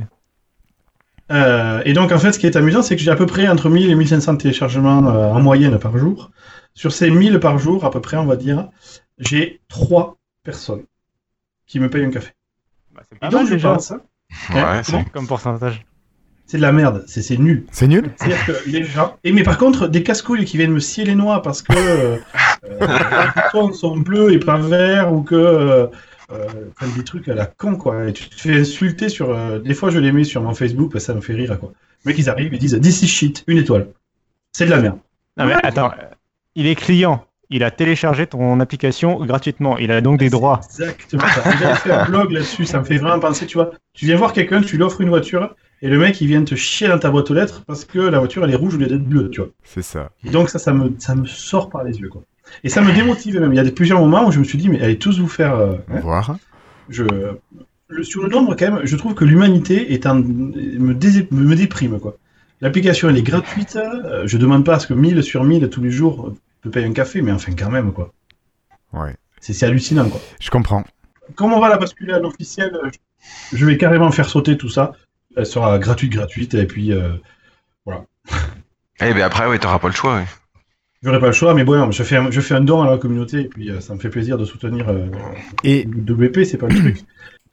par contre, question, quand ton application va passer officielle, t'auras toujours la main dessus Oui. ou c'est une autre équipe qui va prendre le relais? Oui, alors ça, c'est pourquoi ça, c'est pour ça que ça prend autant de temps. Parce que moi, je, la- je leur laisse pas, en fait. Je veux bien qu'elle soit officielle, mais je leur laisse pas. D'accord. C'est moi qui m'en occupe. en fait. Ah ouais, donc on pourra toujours t'écrire pour te dire des trucs. Ouais, mais c'est justement parce que je. euh, alors, c'est peut-être très con ou très égocentrique de ma part, mais je considère que, étant un utilisateur, j'ai envie que ça soit bien, tu veux. Et euh, la plus- je, veux que les gens qui développent des apps sur Windows soient des gens qui se servent de leurs apps, ce qui n'est pas toujours vrai, voilà, on va dire ça pour rester poli. Ah bah, Donc, ouais. euh, C'est clair, bah après, s'ils veulent, si- s'ils vont l'abandonner encore comme l'autre, bah non. c'est ça que je veux éviter. Moi, je comprends ta démarche. Moi, je comprends largement ta démarche parce que Après, ça te fait du taf euh, bénévole en plus, quoi. Mais bon. euh, Ouais, mais je- je- sincèrement, je m'en bats la race. Ça, ça me fait Bah, c'est un peu ton application Microsoft Garage à toi, quoi, en fait. C'est voilà, je fais mon application garage à moi sans passer par le garage. Et euh, il m'a été demandé de la porter sur Android et iOS. Et je leur ai dit d'aller sucer leur boule. Ah, j'avais posé la question, j'avais posé la question, qu'il y a une version Android prévue? Voilà, donc non, je crois que c'est clair. Donc euh, je non voilà, je veux vraiment Vas-y, dis-le moi. chose. Qui soit pour nous quoi, pour nous la communauté des utilisateurs Windows euh, et, euh, et Windows 10. Et donc voilà, c'est un peu long parce que du coup ça n'a jamais été fait. Il y a il faut que je récupère le nom. Est-ce que c'est moi qui le garde? J'aimerais bien que ça soit d'une manière un peu officialisée Microsoft pour que les gens qui l'aient pas téléchargé la téléchargent. Euh, bref, il y, a- il y a plein d'histoires. C'est pour ça que c'est relativement long. Et moi, je continue à la déployer. C'est c'est pas le souci. en fait. D'accord. Alors, Et c'est pour ça qu'elle s'appelle bêta parce que je peux pas récupérer podcast tout court puisqu'elle est déjà prise forcément. Donc au début, j'avais appelé podcast plus. Après, j'avais mis podcast star ou je sais pas quoi. Et finalement, il y a un collègue qui m'a dit T'as qu'à l'appeler bêta, euh, ça fait pro. Dit, podcast bêta, voilà. Elle n'est pas bêta, mais bon, c'était juste parce que je peux pas utiliser le nom. euh. Ouais, mais ça fait, ça fait nom de la nouvelle version majeure de podcast, euh, parce que l'autre, tout le monde voit qu'elle est abandonnée, quoi. c'est ça. Elle a pas bougé depuis Windows 8. et- Bah, c'est comme, tu sais, c'est comme Skype Preview, quoi. C'est un peu pareil. C'est quoi qui sort en premier euh, dans le store parmi, les, parmi les nouveautés, là, je vais utiliser OneDrive. Dans, donc, ça utilise le, le- mon toolkit, évidemment, euh, de, de Piet Cup. Et euh, je, euh, on va, dans la nouveauté du toolkit, dans dans la 1.3, qu'on sort début février, on va avoir le support de OneDrive pour les développeurs. Donc, les développeurs, en une ligne de code, ils peuvent écrire un fichier dans OneDrive et le récupérer de manière transparente. Ah, c'est génial. Donc l'idée c'est que plutôt que de stocker ça sur mon serveur Azure où ça commence à me coûter, euh, on stockera pour chacun d'entre vous sur vos propres OneDrive. Ça a le double avantage que moi ça me coûte plus rien du tout. Et pour vous, vous allez pouvoir voir les fichiers euh, de data. Donc si par malheur un jour l'application crash, parce que bon, ça m'est déjà arrivé et qu'il y a eu des problèmes, vous pourrez toujours aller dans votre OneDrive, sauvegarder les fichiers, ce qui fait que vous perdrez jamais votre configuration, rien du tout. en fait. Eh ouais, c'est bon. Du ça. coup, la liste des podcasts, il faudra la mettre en, en JSON, par exemple. Est Ouais, la liste des, la liste des abonnements, en fait, du- de l'utilisateur. Elle est aussi en JSON. Si tu ouvres, Ouais, c'est un point de date parce que euh, Ouais, je sais pas. Mais s'il y a du JSON à l'intérieur. Tu peux le lire, c'est ça je veux dire. Oui, C'est ça veut dire uniquement que du tu JSON. seras... Non, mais ça veut dire que par exemple, c'est importable par une autre application de, de podcast. euh, Si un jour euh, ton application Ah, j'exporte supprimée du store. Oui, Je l'exporte. Ouais, c'est vrai. Ouais. Oui, oui, tout à fait. j'avais demandé à David si c'était possible. Il l'a fait Mais- euh, dans les heures qui ont suivi. et- Mais, euh, mais, une mais tu sais, c'est- une application Android, ce serait pas forcément une mauvaise idée. Cassim, t'as qu'à te reprendre un Windows ah, Phone. oui, bon. Oui, bon, ok, d'accord, certes. Bon. Le jour où je fais une application Android, il va vraiment falloir qu'il se passe quelque chose dans ma vie, quoi. Non, mais il faut Il que va ce soit une pleuvoir des vaches. universelle, en fait. Il faut que ce soit, par exemple, tu vois, avec Xamarin. c'est vraiment, euh, Microsoft a décidé euh, que, officiellement que c'est fini et qu'on passe sur un autre système. Mais pour l'instant, moi, je soutiens ma plateforme. Ouais, mais Xamarin, tu vois, tu pourrais soutenir Xamarin. Mais pourquoi faire? Mais ils en ont plein Oui, d'applications, là. Oui, C'est oui, vrai, il y a. Podcast Addict qui paraît-il marche très bien, donc on va leur laisser. Et voilà, très bien, parfait. très bien, très bien. Ok. Bon, d'autres choses sur podcast? Si, euh, dis-moi, euh, David, on fait comment pour te payer un café alors? Parce- Si vous faites partie des gens qui me feront encore croire en l'humanité, vous pouvez aller dans les options Ouais. et il y a un petit bouton pour soutenir euh, l'application. Eh, mais je le vois plus, moi. Parce que tu as déjà payé une fois, j'imagine. Ben oui. Et donc c'est bon, tu me soutiens. Merci. Ben oui, mais si j'ai envie de te payer un café de temps en temps. Ah, tu peux pas soutenir tout seul l'humanité. Il faut que chacun d'entre nous, nous nous prenions en main. D'accord. Donc tu veux dire quand t'as soutenu une fois l'humanité, t'es mort, tu peux plus le faire. Ça c'est ballot quand même. Bah, tu peux pas prendre le boulot des autres. Non, je, je faut pas. D'accord. Chacun réalise. Bon, tant pis. Non, mais je pense que plutôt que de m'énerver tout seul, tu vois, quand je bosse le soir et que je vois les chiffres, je me dis, mais vous êtes tous des connards, allez tous mourir. Je pense que je vais carrément enlever la fonctionnalité, comme ça, au moins je sais pourquoi j'en aurais pas. C'est c'est une manière de voir les choses. Après, tu peux dire. J'adorerais avoir une fonctionnalité qui me permet que les gens puissent me faire des feedbacks que s'ils ont soutenu l'application. Ça, ça s'appelle le Slack. Ouais. Donc bref, voilà, je rigole, mais euh, c'est vrai que c'est un peu désarmant, tu vois. Les gens, ils se plaignent d'un côté, mais ils font rien de l'autre. Mais c'est un peu comme dans la vie de tous les jours. C'est hein. ça. Il y a le réchauffement climatique et puis les mecs, ils roulent à- le diesel à mort. quoi. Bon. Ok. Soyons logiques. Soyons logiques. Et t'as des, euh, t'as des, euh, des choses sur lesquelles ils travaillent qui vont euh, améliorer encore hein Des projets? Alors, Qu'est-ce que j'ai en fait de nouveau dans les tuyaux? Donc j'ai euh, vais publier également sur Xbox, donc elle existe sur Xbox, mais elle était en mode souris, vous savez, comme la manette vous en servez comme une souris sur l'Xbox. Je sais pas si vous avez déjà fait ça. Oui. Quand on déploie une application UWP, elle peut également tourner sur Xbox. Et quand elle tourne sur Xbox, on a le choix soit d'avoir une sorte de d'émulation de la souris par la manette. C'est ce que j'avais fait, parce que c'était la version. C'est ce qu'il y a sur Groove. Voilà. Soit carrément, la manette, elle vous permet de switcher de menu en menu, en fait, et du coup, tu adaptes ton application à la manette. Et c'est comme ça que vous vous promenez dans le menu principal de la Xbox, vous savez. Vous passez de gauche-droite, vous avez une sorte de rectangle au-dessus du contrôle qui est actif. Donc ça, je l'ai ajouté aussi pour que justement euh, ça soit euh, mieux sur la Xbox, puisque j'ai quand même pas mal d'utilisateurs sur Xbox.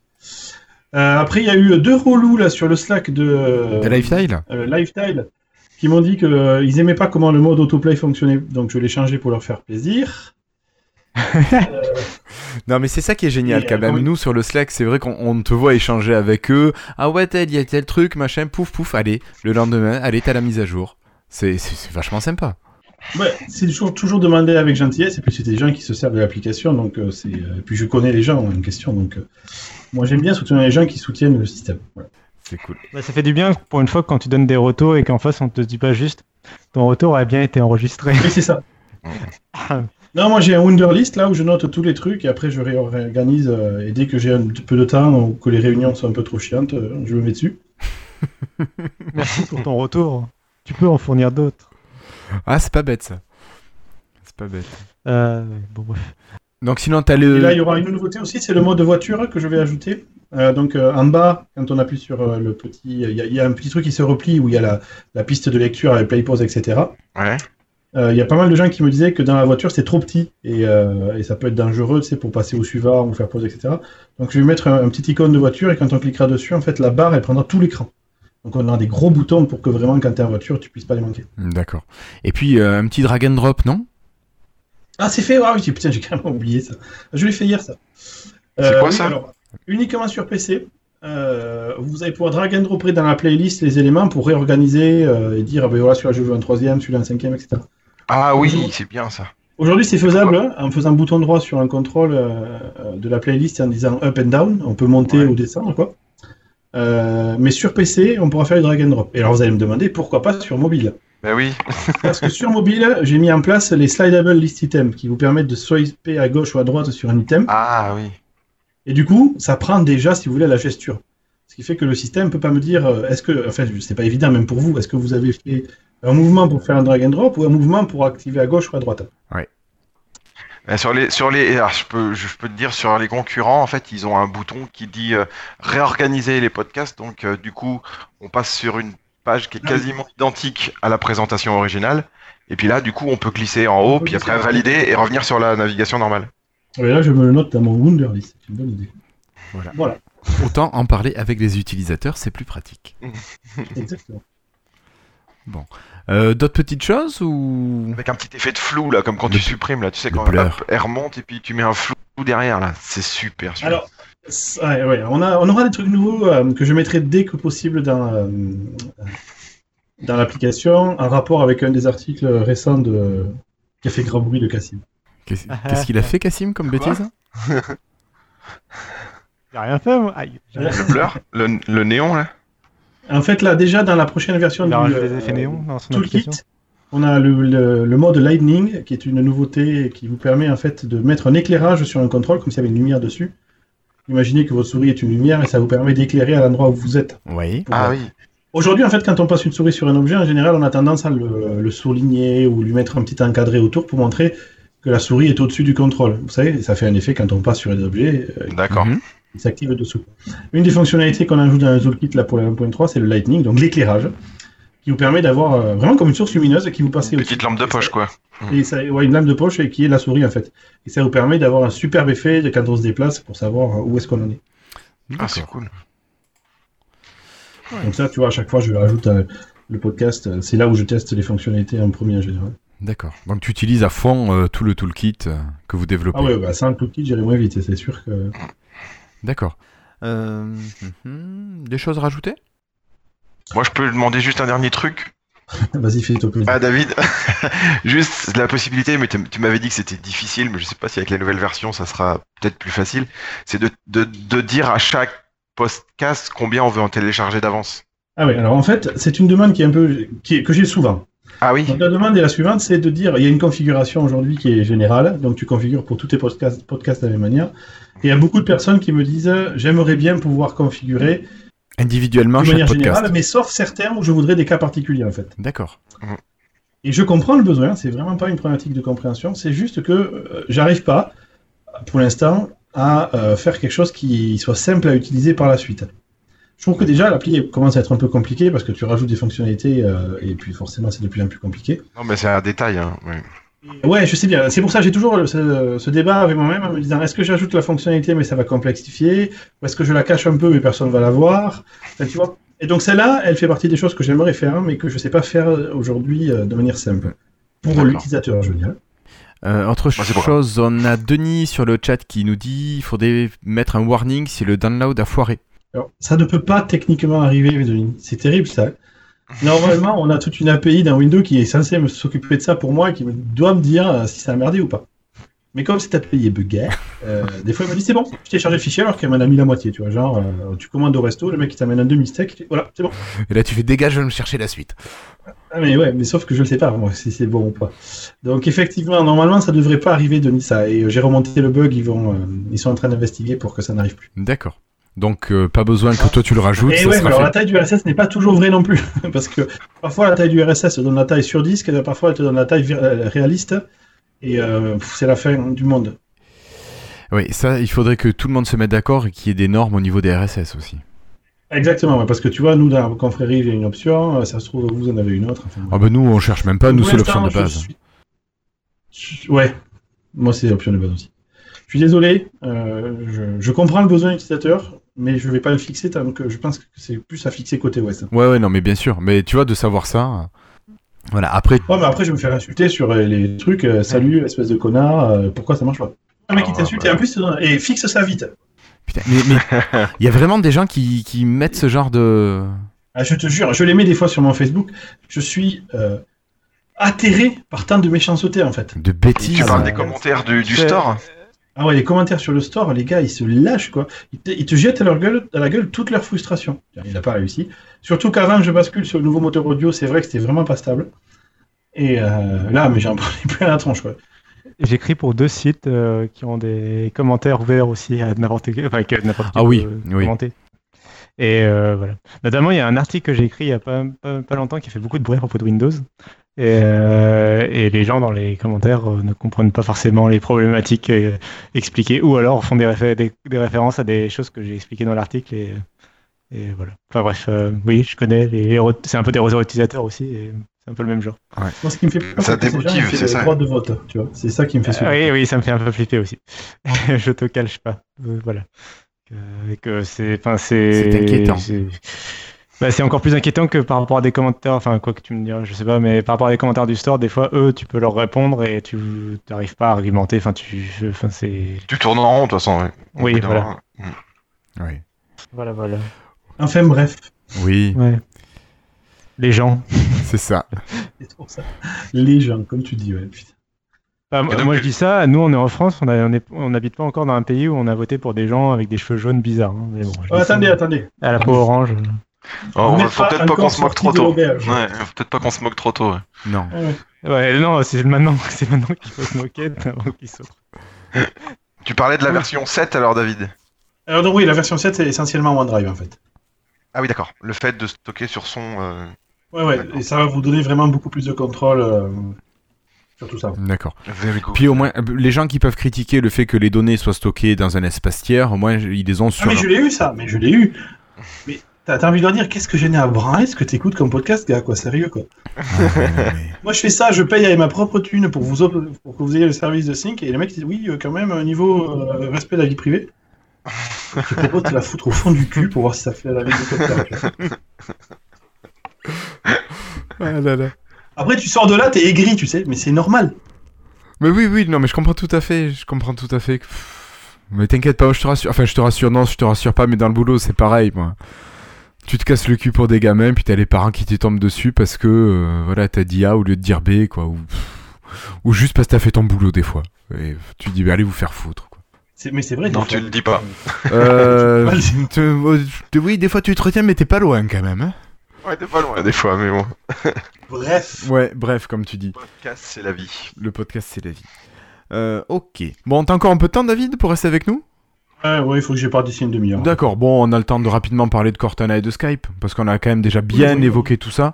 Je pense que Cortana... Ouais, mais c'est important. Cortana, il y a encore des choses à rajouter, Cassim Ah oui, oui, Oui oui, euh, oui. Bah alors vas-y, Ouais, Oula. Oh la bise, Euh, non, alors- Attention, messieurs, dames. Attends, dans cette émission, j'ai jamais été convaincu par Cortana jusqu'à présent. Et ça y est. Non, mais euh, non, mais pour de vrai quand même, j'ai jamais été vraiment voilà. Euh, jamais été très fan pour le moment. C'est toujours pas le cas, mais euh, il y a des trucs qui sont intéressants quand même. Là que Microsoft a présenté et qui qui donnent, qui font plaisir quoi. Là, ça y est. Euh, ils ont présenté deux trucs. Ils ont euh, présenté la possibilité pour les développeurs de rajouter des fonctionnalités à Cortana. Donc c'est différent de l'intégration d'applications à Cortana, c'est que là c'est vraiment, tu vas pouvoir vraiment créer une fonctionnalité. En tant que développeur, tu vas pouvoir créer une nouvelle fonctionnalité de Cortana que tu vas soumettre à Microsoft et que Microsoft va intégrer à Cortana. Donc après, Cortana, ce sera la même version, ce sera toujours le même Cortana pour tout le monde. Et la Cortana va intégrer nativement euh, cette fonction. Par exemple, la possibilité de commander des pizzas euh, chez Pizza Hut Et pas que chez euh, Domino's nativement. Pizza. Voilà. Et pas que chez Domino's. Et ce sera natif, c'est-à-dire que l'utilisateur n'aura pas à installer d'application euh, de Domino's ou de machin, ou de Pizza Hut. Euh, ce sera directement Cortana qui comprendra euh, le, le truc. D'accord. Euh, donc ça va C'est vraiment. des développeurs privés qui peuvent euh, contribuer au développement de Cortana, quoi. Euh, bah, ce sera, non, mais ce sera accessible normalement à n'importe quel développeur. C'est juste que quand tu Ouais. soumettras, tu ne soumettras pas une application à Microsoft, mais une fonction de Cortana- Cortana et c'est eux qui feront l'intégration. Mais ce qui est important, c'est Alexa Skills en fait. Ouais, c'est exactement ça. Et d'ailleurs, donc Alexa, c'est l'intelligence artificielle de Amazon, l'équivalent de Cortana, mais chez Amazon. Euh, et donc, il y a le même système de, donc de- qui s'appelle les Alexa Skills. Et en fait, Chez donc, Amazon euh, Ils ouais, chez où, Amazon. C'est le un objet connecté. Ouais, c'est un, non, c'est un objet connecté euh, qui s'appelle le Ah oui. Amazon Echo, qui est en vente aux États-Unis en, en Moi j'en ai acheté un, c'est génial. C'est génial. Ouais, apparemment, c'est vraiment génial. Il y a juste un défaut pour le configurer, il faut un Android ou un iOS. Ah, merde. Évidemment. Il n'y a pas de site web pour le faire, c'est un truc de ouf. Ah ouais, quand même, oui. Alors là, ça abuse, ça abuse un peu. Là. Mais, euh, parce que le web, quand même, normalement, c'est le truc un peu de base. Ah ouais, c'est Euh, ouais, c'est ça, quoi. C'est le truc qui est disponible pour que tout, tout soit, quoi, tout ça- que tu puisses y accéder depuis partout, quoi. Bref. Euh, mais donc, Amazon Echo, c'est très populaire aux États-Unis, en, en Allemagne, au Royaume-Uni, où ça a été lancé. Et donc, les développeurs qui ont déjà fait des fonctionnalités pour Alexa de Amazon pourront porter facilement vers Cortana, un peu comme les extensions Chrome qui sont portées facilement vers, euh, Vers Edge. Edge, d'accord. Ah oui. Un peu le même principe. Euh, donc c'est vraiment ça c'est déjà c'est très important ça va permettre de rajouter des fonctionnalités à Cortana peut-être plus rapidement que ce que Microsoft développe pour le moment. D'accord. et la deuxième nouveauté c'est de la possibilité pour euh, d'intégrer Cortana à des appareils euh, de toutes sortes euh, de la part des fabricants. Donc on aura des enfin tout- déjà il y a tout ce qui intègre Windows 10 IoT Core avec écran. Donc c'est par exemple des frigos des thermostats des grille-pains et whatever euh, pourront intégrer Cortana s'ils veulent Oh, mon et grille-pain. après, d'une et d'une manière générale, euh, n'importe quel appareil, euh, même des smartphones, par- enfin des appareils par exemple sous Android, sous Linux, ou euh, par exemple une euh, enceinte fabriquée par Harman Kardon que Microsoft a teasé, Yes. euh, pourront intégrer euh, Cortana. Donc là, c'est clairement. bien. Et c'est quoi l'intérêt Ouais, de ton c'est- enceinte d'avoir Cortana dessus? Ah, Cortana Alors, Play some music. Cortana turn on the light. Tu peux faire des trucs de ouf. En Ouais. fait, ça donne un- en fait, en gros, c'est un micro plus haut-parleur que tu places dans ta maison. euh, pas du tout là où est un ordinateur. Par exemple, sur euh, je sais pas une table, euh, la table de ton salon, au milieu de la table de ton salon ou la table, genre un dessert quoi, un truc de- Mhm. de- d'exposition, une étagère quoi. Euh, et ça permet en fait d'accéder à Cortana euh, sans avoir besoin d'un vrai ordi euh, à côté de tout, tout, tout le bordel de l'ordi quoi. Ouais. Mais, Euh, imagine, imagine, j'ai laissé ma surface à côté, j'ai laissé mon 950 XL, j'ai laissé mon Ah oui. 1520, ma Évidemment. femme a laissé sa surface, et, et là je vais dire, hé Cortana, qui c'est qui me répond dans ce cas-là? Salut, c'est la fête. Alors, Et là c'est une réunion Cortana, après la, la Tupperware Party, la Cortana Party.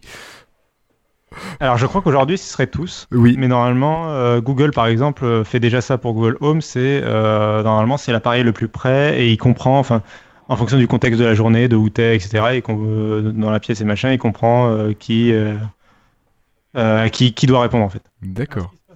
Alexa, c'est que quand on a plusieurs dans la maison, elles font un, un- un maillage, si tu veux, et elles se parlent entre elles. Donc, euh, il y en a une qui dit Moi, je l'ai entendu avec tel volume, ah, moi, je l'ai entendu avec un volume plus fort, donc il y en a quand même qu'une Ouais. qui te répond. Celle qui a le volume le plus fort. Ouais. Ouais. Ok. Euh, mais du coup, vraiment, c'est un. Et, et du coup, donc le but de, de cette ouverture de Cortana aux appareils, c'est justement de faire ce maillage-là, c'est-à-dire de- que demain ta télé, ton, enfin, je sais pas, n'importe quel objet, dans, en fait, dans ta maison, n'importe quel objet connecté, puisse intégrer Cortana en fait et que ce maillage-là qui te permette de appeler Cortana depuis n'importe où, sachant qu'en plus ça démultiplie aussi les possibilités puisque quand ton frigo euh, et ta télévision intègrent Cortana, bah, euh, bah tu euh, tu vas pouvoir donner des ordres bah, à ton frigo, je sais pas, enfin, euh, bah, pour la télévision par exemple, tu vas pouvoir changer de chaîne, on peut imaginer. D'accord. Euh, d'accord. aussi rajouter fonctionnalités. Donc c'est vraiment euh, un décollage, enfin c'est assez important pour Cortana. Euh, D'autant qu'elle est, alors au passage, elle est aussi arrivée, on l'a pas dit, au Royaume-Uni avec une toute nouvelle application, une nouvelle interface. Donc on l'a toujours pas au Royaume-Uni sur Android et iOS. du coup, on l'a toujours pas en France sur Android et iOS, mais mais voilà. Donc c'est une toute nouvelle version. Donc on sent qu'il y a eu une sorte de, je sais pas, il y a eu quelque chose qui s'est passé dans l'équipe Cortana, mais euh, je sais pas, il y a beaucoup de boulot d'un coup qui, qui sort en tout cas. Est-ce que c'est tout ce qui a été préparé en amont et qui sort enfin maintenant? Oui, je pense qu'il y a une partie de ça, oui. Oui, bien sûr. Mais... L'accord avec Herman Cardone, c'est bien quand même, parce que c'est un nom qui, qui résonne. euh, Et, Ouais. euh, Oh, Qu'est-ce qu'il est drôle. qui résonne. Euh, euh, oui, bah non, mais c'est clair, mais c'est. euh, c'est, ça va être un concurrent direct de ce que Amazon et Google proposent déjà, que Apple ne propose pas encore, et c'est important qu'ils le fassent. Quoi. Cette enceinte connectée, c'est vraiment un produit euh, qui cartonne en ce moment. Ouais, mais euh, euh, du Harman Kardon, États-Unis. ça va pas coûter un peu cher? Enfin, je, je sais pas combien elle coûte, hein, mais si elle est sortie même. Non, ça sort, Non, c'est pas ça- sorti. Ouais, ça, risque d'être un peu, oui, un peu. Luxe, marque de luxe, non? Ouais, Harman Kardon, t'es Ouais. plutôt dans du, euh, de- du haut de gamme, ouais. Haut de gamme. Marque qui a été rachetée par Samsung très récemment. Ah d'accord. Ah, donc elle a baissé un peu alors, en prestige. Ouais, c'est c'est exactement. C'est le feu qu'elle explose, du coup. bon. Ah là là, voilà. Alors, là, elle est pas dit pour les processeurs Samsung, là ça y est, c'est sorti. Bon, ça fait deux heures qu'on enregistre, on peut le dire. Et dans un épisode de podcast, on parle pas des, ex- des batteries explosives de Samsung, c'est pas un podcast réussi. C'est ça. Pardon, autant moi. Bon, euh, et du coup, bon, pour Cortana, on a fait le tour. Oui. Et pour Skype alors donc Euh, Moi, je vois pas bien, moi, je vois pas bien, ça va retarder un peu, mais je vois pas bien l'intérêt de, de parler juste à l'enceinte, en fait, alors qu'on peut parler à nos appareils qui communiquent avec l'enceinte en Bluetooth. Ah, mais c'est Non, tout bah, à fait, enfin- c'est toujours possible, sauf que t'as pas toujours ton téléphone sur toi et que t'as pas toujours lancé l'application. Elle, elle est vraiment. Et puis, euh, ce que je ressens avec Alexa, c'est que la qualité de reconnaissance est quand même super élevée. Ouais, ouais. Donc, en fait, tu vas parler à ton enceinte et après ton Tu enceinte. parles pas à ton enceinte, tu parles dans la pièce, c'est ça qui est génial. T'es en C'est train de parler avec ta femme ou avec ta fille, moi je joue avec ma fille, et puis à un moment donné, alors ma fille à l'école, ils, lui font, ils la font danser sur Uptown Funk. Mhm. Donc c'est euh, une musique qui, quand elle l'entend, elle se met à danser. Elle a 19 mois. hein. Mhm. Donc, euh, tu vois, tu es en train de jouer avec elle, et puis elle me dit euh, musique, musique, et là je dis Alexa, play Uptown Funk, boum, c'est parti. Tu vois, j'ai pas sorti mon téléphone, ta, ta, ta. tu comprends? Ah ouais. Ah L'unique avantage, c'est la rapidité à laquelle ça s'exécute. Parce qu'Alexa, ça sert pas que à commander des trucs, je suis perdu, moi. Mais c'est Non, comme non, non, Cortana, non. Alexa. c'est- Ouais, ah oui, d'accord. Ah oui, elle commande des objets Windows aussi Oui, monsieur. D'accord, ah ouais, bah, je suis pas au courant, moi, alors. Bah, non, mais c'est pas sorti en France, donc euh, en même temps. ça, Ah oui, d'accord. voilà. Mais, euh, C'est mais c'est ce très populaire aux États-Unis. C'est Amazon qui a créé ça, c'est très populaire aux États-Unis. Il y a Google qui a déjà répliqué là, en- cette année avec euh, Google Home. Euh, Et euh, à la- Ama- Ah, Am- Amazon c'est Echo ah, en c'est fait Amazon, et c'est euh, Echo, Google, et Google c'est Home. ouais. Ouais, et ils ont répliqué et euh, on attend. euh, Enfin, maintenant, tous les assistants, tout ce qui propose un assistant va faire la même chose. Enfin, c'est. En fait, c'est tellement pratique d'avoir un obligé. appareil. Non, mais c'est ça. Euh, Apple, c'est obligé qu'ils vont en faire un pour Siri. quoi. C'est euh, c'est tellement pratique d'avoir un appareil qui te sert à la fois à contrôler toute ta domotique en fait et en même temps aussi à. Bah, c'est comme disait David en fait que ça te fait, ça te permet d'avoir une présence dans la pièce. Alors, en fait, tu vas pouvoir parler euh, par- partout dans la pièce euh, sans spécifiquement parler à un appareil. Et ça rend du coup l'assistant vachement plus naturel, humain, euh, crédible. Transparent, en fait, c'est vraiment ça. Ouais. C'est ce qu'ils appellent l'ambient intelligence. C'est que tu t'y penses vraiment plus, quoi. Ouais. Elle est dans la pièce en fait. T'as pas Et forcément- voilà, t'es comme une personne dans la pièce qui est dévouée à t'obéir. Le rêve. Ici, avec ma femme, ça marche pas du tout. Hey euh, Play, some- play ma Hé Sylvie, fous-toi à poil. Ah non la gueule. Ah, mais ça marche pas. Ça, c'est fait. C'est un problème du SDK. ça. Moi, tu fais remonter le feedback après. J'ai upgradé, là, ça a pas marché. Ok. bon, alors si on passait un petit peu à Skype. Ouais, euh, bon, c'est pas, on va faire plus rapide. Oui. Euh, surtout que ça, ça parle de Android et iOS, donc euh, je pense que je vais faire très rapide. Voilà. Que je vais pas avoir beaucoup de- d'aide dans l'équipe. Non. Euh, La a- ligne éditoriale de ce podcast a changé, non? Ah Non, non, c'est juste pour Ah, faire plaisir à Cassim. Il aime bien 5 minutes avoir son petit sujet euh, hors Windows. En fait, on devrait non, passer en free C'est. Microsoft, c'est- c'est Microsoft qui, qui, qui développe ses applis sur les autres Oui, OS, hein, c'est oui. pas de notre faute. T'arrêtes, hein. T'en parleras à Satya. hein, c'est- ça. Euh, Tu fais remonter. Non, non, Je tiens Non, à non. garder mon poste et j'ai la maison à rembourser. Donc, hein. non, mais en plus, euh, Skype, euh, c'est pas comme ça faisait longtemps que c'était des traîtres, de toute façon.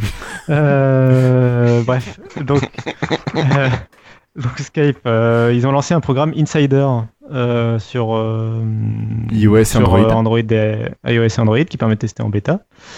Sauf que euh, pour l'instant, la version Insider, euh, en fait, il n'y a pas grand chose. C'est un peu une Insider Preview euh, sur Windows, c'est-à-dire qu'il n'y a pas grand chose comme nouveauté.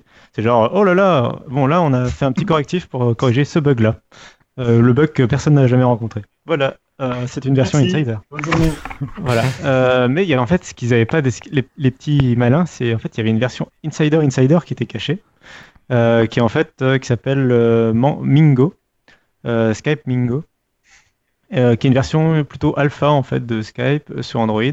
C'est une version majeure euh, d'Android qui est accessible bah, pas depuis le Play Store. Enfin, elle, elle est visible sur le Play Store, mais tu peux pas l'installer et tu es obligé de bidouiller pour l'installer. Mais elle a plein de nouveautés. Et là, elle est plus intéressante déjà. Donc il y a en fait donc il y a une toute nouvelle interface et il y a la- l'accès des bots. Je commence par le moins intéressant.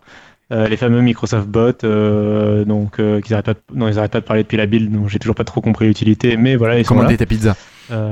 Euh, ouais, commander des pizzas, c'est super. Commander des pizzas par texte, euh, parce que tout le monde aurait toujours rêvé de commander des Alors pizzas que par maintenant, on a Cortana qui commande des pizzas. Franchement, c'est naze. C'est Non, mais ça. par contre, les bots vont être super utiles quand euh, on aura notre Alexa, parce que c'est le même principe. Les bots sont actifs, ce sont les skills en fait. Ouais, mais des skills audio, je comprends, mais des skills euh, texte. Ah, mais bot, ça veut pas dire texte en fait. Hein. Non, d'accord, c'est oui, mais- qui est derrière, et le point d'entrée texte en est un parmi tant d'autres. Non, mais pas. Ouais. Ouais, ouais mais. euh, Est-ce que je t'ai euh, convaincu Ouais, tu étais bon euh, quoi Pas trop. Bah, Alors, ce qui me convainc pas, c'est le fait que euh, Cortana, c'est une assistante par laquelle tu vas tout faire. Tu peux, tu peux Oui. parler de, de Google Music à elle, enfin, ou de Groove Music, tu peux lui parler de Groove Ouais. Music et tu peux lui parler de. Domino Pizza. C'est toujours à Cortana que tu parles. Sur les bots dans Skype, tu as une conversation avec euh, Bing News, tu as une Ah oui, conversation avec tu Domino's, tu as une conversation avec machin. Ouais, tu refais ta Cortana, je suis d'accord, c'est un peu différent.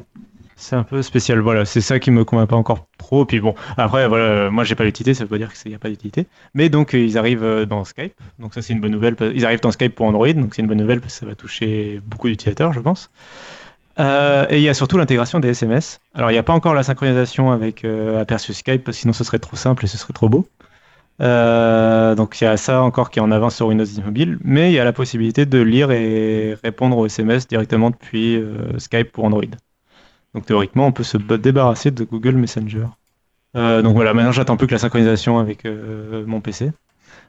J'espère qu'ils la rajouteront un jour. Voilà, c'est Skype, faut pas trop demander non plus. Euh, mais non, mais c'est même. très positif. Non, alors euh, Si, là, déjà, depuis qu'il est chez Numérama, c'est plus le même. Non, c'est ça. Il a Ouais, changé. ouais, on, Ah non, on mais a perdu ça- notre Cassim. Ah, J'attends mon, ma- j'attends mon Mac là, j'attends mon MacBook là, j'en peux plus. je- Ah, je- Cette touch bar, elle me fait tellement rêver. Euh, L'USB Type C, tout ça, recharger, enfin, plus avoir de port jack, etc. C'est Ah, ça le futur, c'est ça le courage. Ouais. J'ai mal à Euh, et plus, marrant aussi pour les euh, pour euh, la culture internationale, tout ça, il y a le Skype Translator qui sur euh, donc cette fois sur Aperçu Skype pour Windows va permettre de traduire des appels téléphone fixes et mobiles.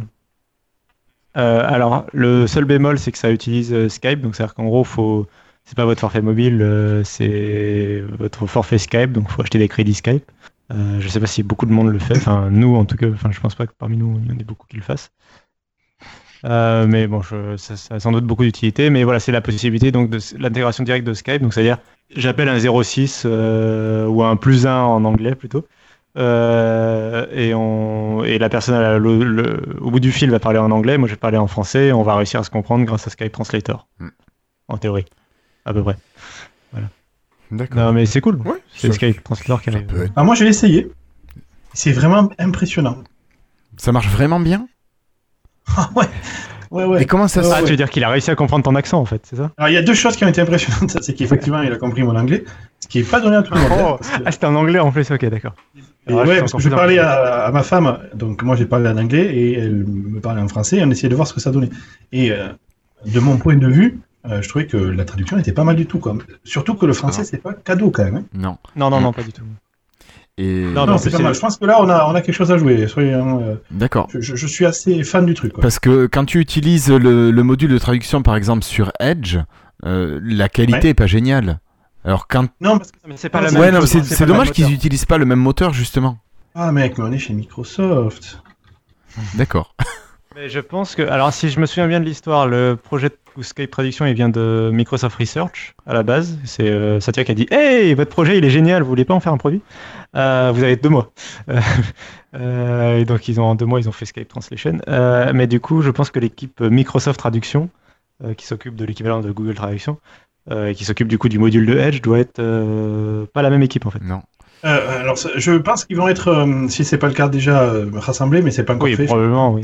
Mais à terme, oui, on aura. euh, ils dépendent de Oui, je Bing pense que c'est Bing en fait. Je pense que Ouais, voilà, Bing pour la traduction et Skype pour le Skype Translator en fait. D'accord. Parce que voilà, au niveau de la traduction, moi j'ai essayé de traduire des articles. Bon, alors c'est peut-être aussi que ce soit des articles techniques. Euh, c'est pas génial au niveau traduction. Voilà, les livres Bah, Surface par je- exemple, bon, ça, ça choque. Après, si tu lui fais travailler sur un bouquin, ouais, c'est Ah, c'est les- chaud. Non, non, non, les livres sur, face, c'est sur Facebook. Mais oui. Euh, Et il a traduit en livre. tu- Ouais, mais je d'accord, je comprends ton point de vue. Mais du point de vue d'un algo, il c'est sur compliqué. Facebook, il livre surface, ça lui paraît pas si con. Quoi. Non, non, mais je comprends bien, je comprends bien. Mais moi, en tant que, je sais que je m'attends à avoir un sur Facebook et j'ai mon livre Surface, donc ça me gêne un peu. Oui, alors, par contre, ça, ça va s'améliorer au fur et à mesure, puisque tu Ouais. peux signaler qu'il y a des erreurs. Du coup, le système de deep learning va comprendre que là, il s'est trompé et il se retrompera pas. Ouais. Et j'ai, alors j'ai pas essayé avec le module euh, dans Edge, avec l'extension. Ah, je sais pas si on peut. Mais euh, je sais pas non plus. Quand tu utilises la page web, oui, ça, ça, tu peux le faire. Ouais, c'est la manière de remercier les développeurs pour le coup, parce que tu leur donnes de l'apprentissage et ça améliore euh, au final. Ouais, ouais. Au final, le résultat est meilleur pour tout le monde. Exactement, donc c'est mieux. En fait, on sauve le monde, quoi. Mais encore une fois, Voilà. c'est le même principe que mon café. C'est ça. Un café et puis 5 minutes pour euh, Bing Traduction. Voilà. Euh, Cassim, d'autres choses pour euh, Skype Ou on a fait le tour? Non, là, je crois qu'on a fait le tour, mais c'est euh, bien. C'est euh, Skype progresse, euh, Cortana progresse, euh, Surface progresse, c'est bien, tout, tout va bien. Écoute, c'est bien. Non, mais par contre, l'actualité de Microsoft est vachement euh, forte pour un mois de décembre. Les autres, euh, enfin, les autres euh, boîtes, euh, genre Google, c'est complètement mort. hein. Ils sont, ça fait un mois qu'ils sont partis en vacances, je sais pas, mais euh, euh, non, mais alors il y a aucune actualité quoi. Alors que, que Microsoft depuis trois semaines là, deux trois semaines, euh, Ils sont au taquet. Ils, ils sont taqués. Ouais. C'est Noël les gars, faut se détendre un petit Non, peu. mais là. tu vois, ils vont se détendre à On a partir de vendredi. là, comme quoi il fallait faire. euh, On va partir en vacances, rassurez-vous. Mais Je nous rien avoir à écrire, par contre, mais ça me déprime un peu, mais bon. Bah, écoute. Je pense aux journalistes, tu vois, dans les différentes euh, rédactions, on a envie qu'ils aient à travailler, les pauvres. Bah c'est ça, non mais je vais être au chômage technique moi, à partir de la Ouais, semaine ouais, Déjà là, ça cette semaine, ça commence à être un peu catastrophique. Bon. Bon, bah c'est Noël. hein. En plus, si t'es payé à la pige, ouais. non, mais bon. on peut. Bah non, mais t'inquiète, on, a, on, euh, on sait faire les journalistes, on a, des- on a ce qui s'appelle les Et, euh, marronniers, et ça marche tout le temps. cette semaine. Un petit comparatif. les marronniers. ouais. En ce moment, il fait froid, euh, voilà, qu'est-ce qui s'est passé en 2016, qu'est-ce qui se passera en 2017. Ça marche tout le N'hésite temps. pas à faire aussi les tops, tu vois, le top Ah 10 oui, de la- voilà. Top 10 de ce que Microsoft Top n'a pas fait. 2016. Ouais. Top 10, Les tops et euh, les flops. Top 10 des, des placements de empowering dans les phrases de Satya Nadella. Ah, J'aime bien ça. Oh, alors là, pouf Ok, ben merci. Je vous propose de passer tout de suite au freetail. Bonjour, mes amis. I love my French Windows Insiders. Keep hustling. Love Donna. En attendant, merci à nos patrons Olivier Faquet, Nicolas Honoré, Chala. Merci à Christoun44, Christophe de PostPC, Zachariel Kalfaoui et Nicolas Théron. Merci à Lysandre Denozo, merci à Sekii, Gaël Piconcelli, Guillaume Borde et Pascal Bousquet.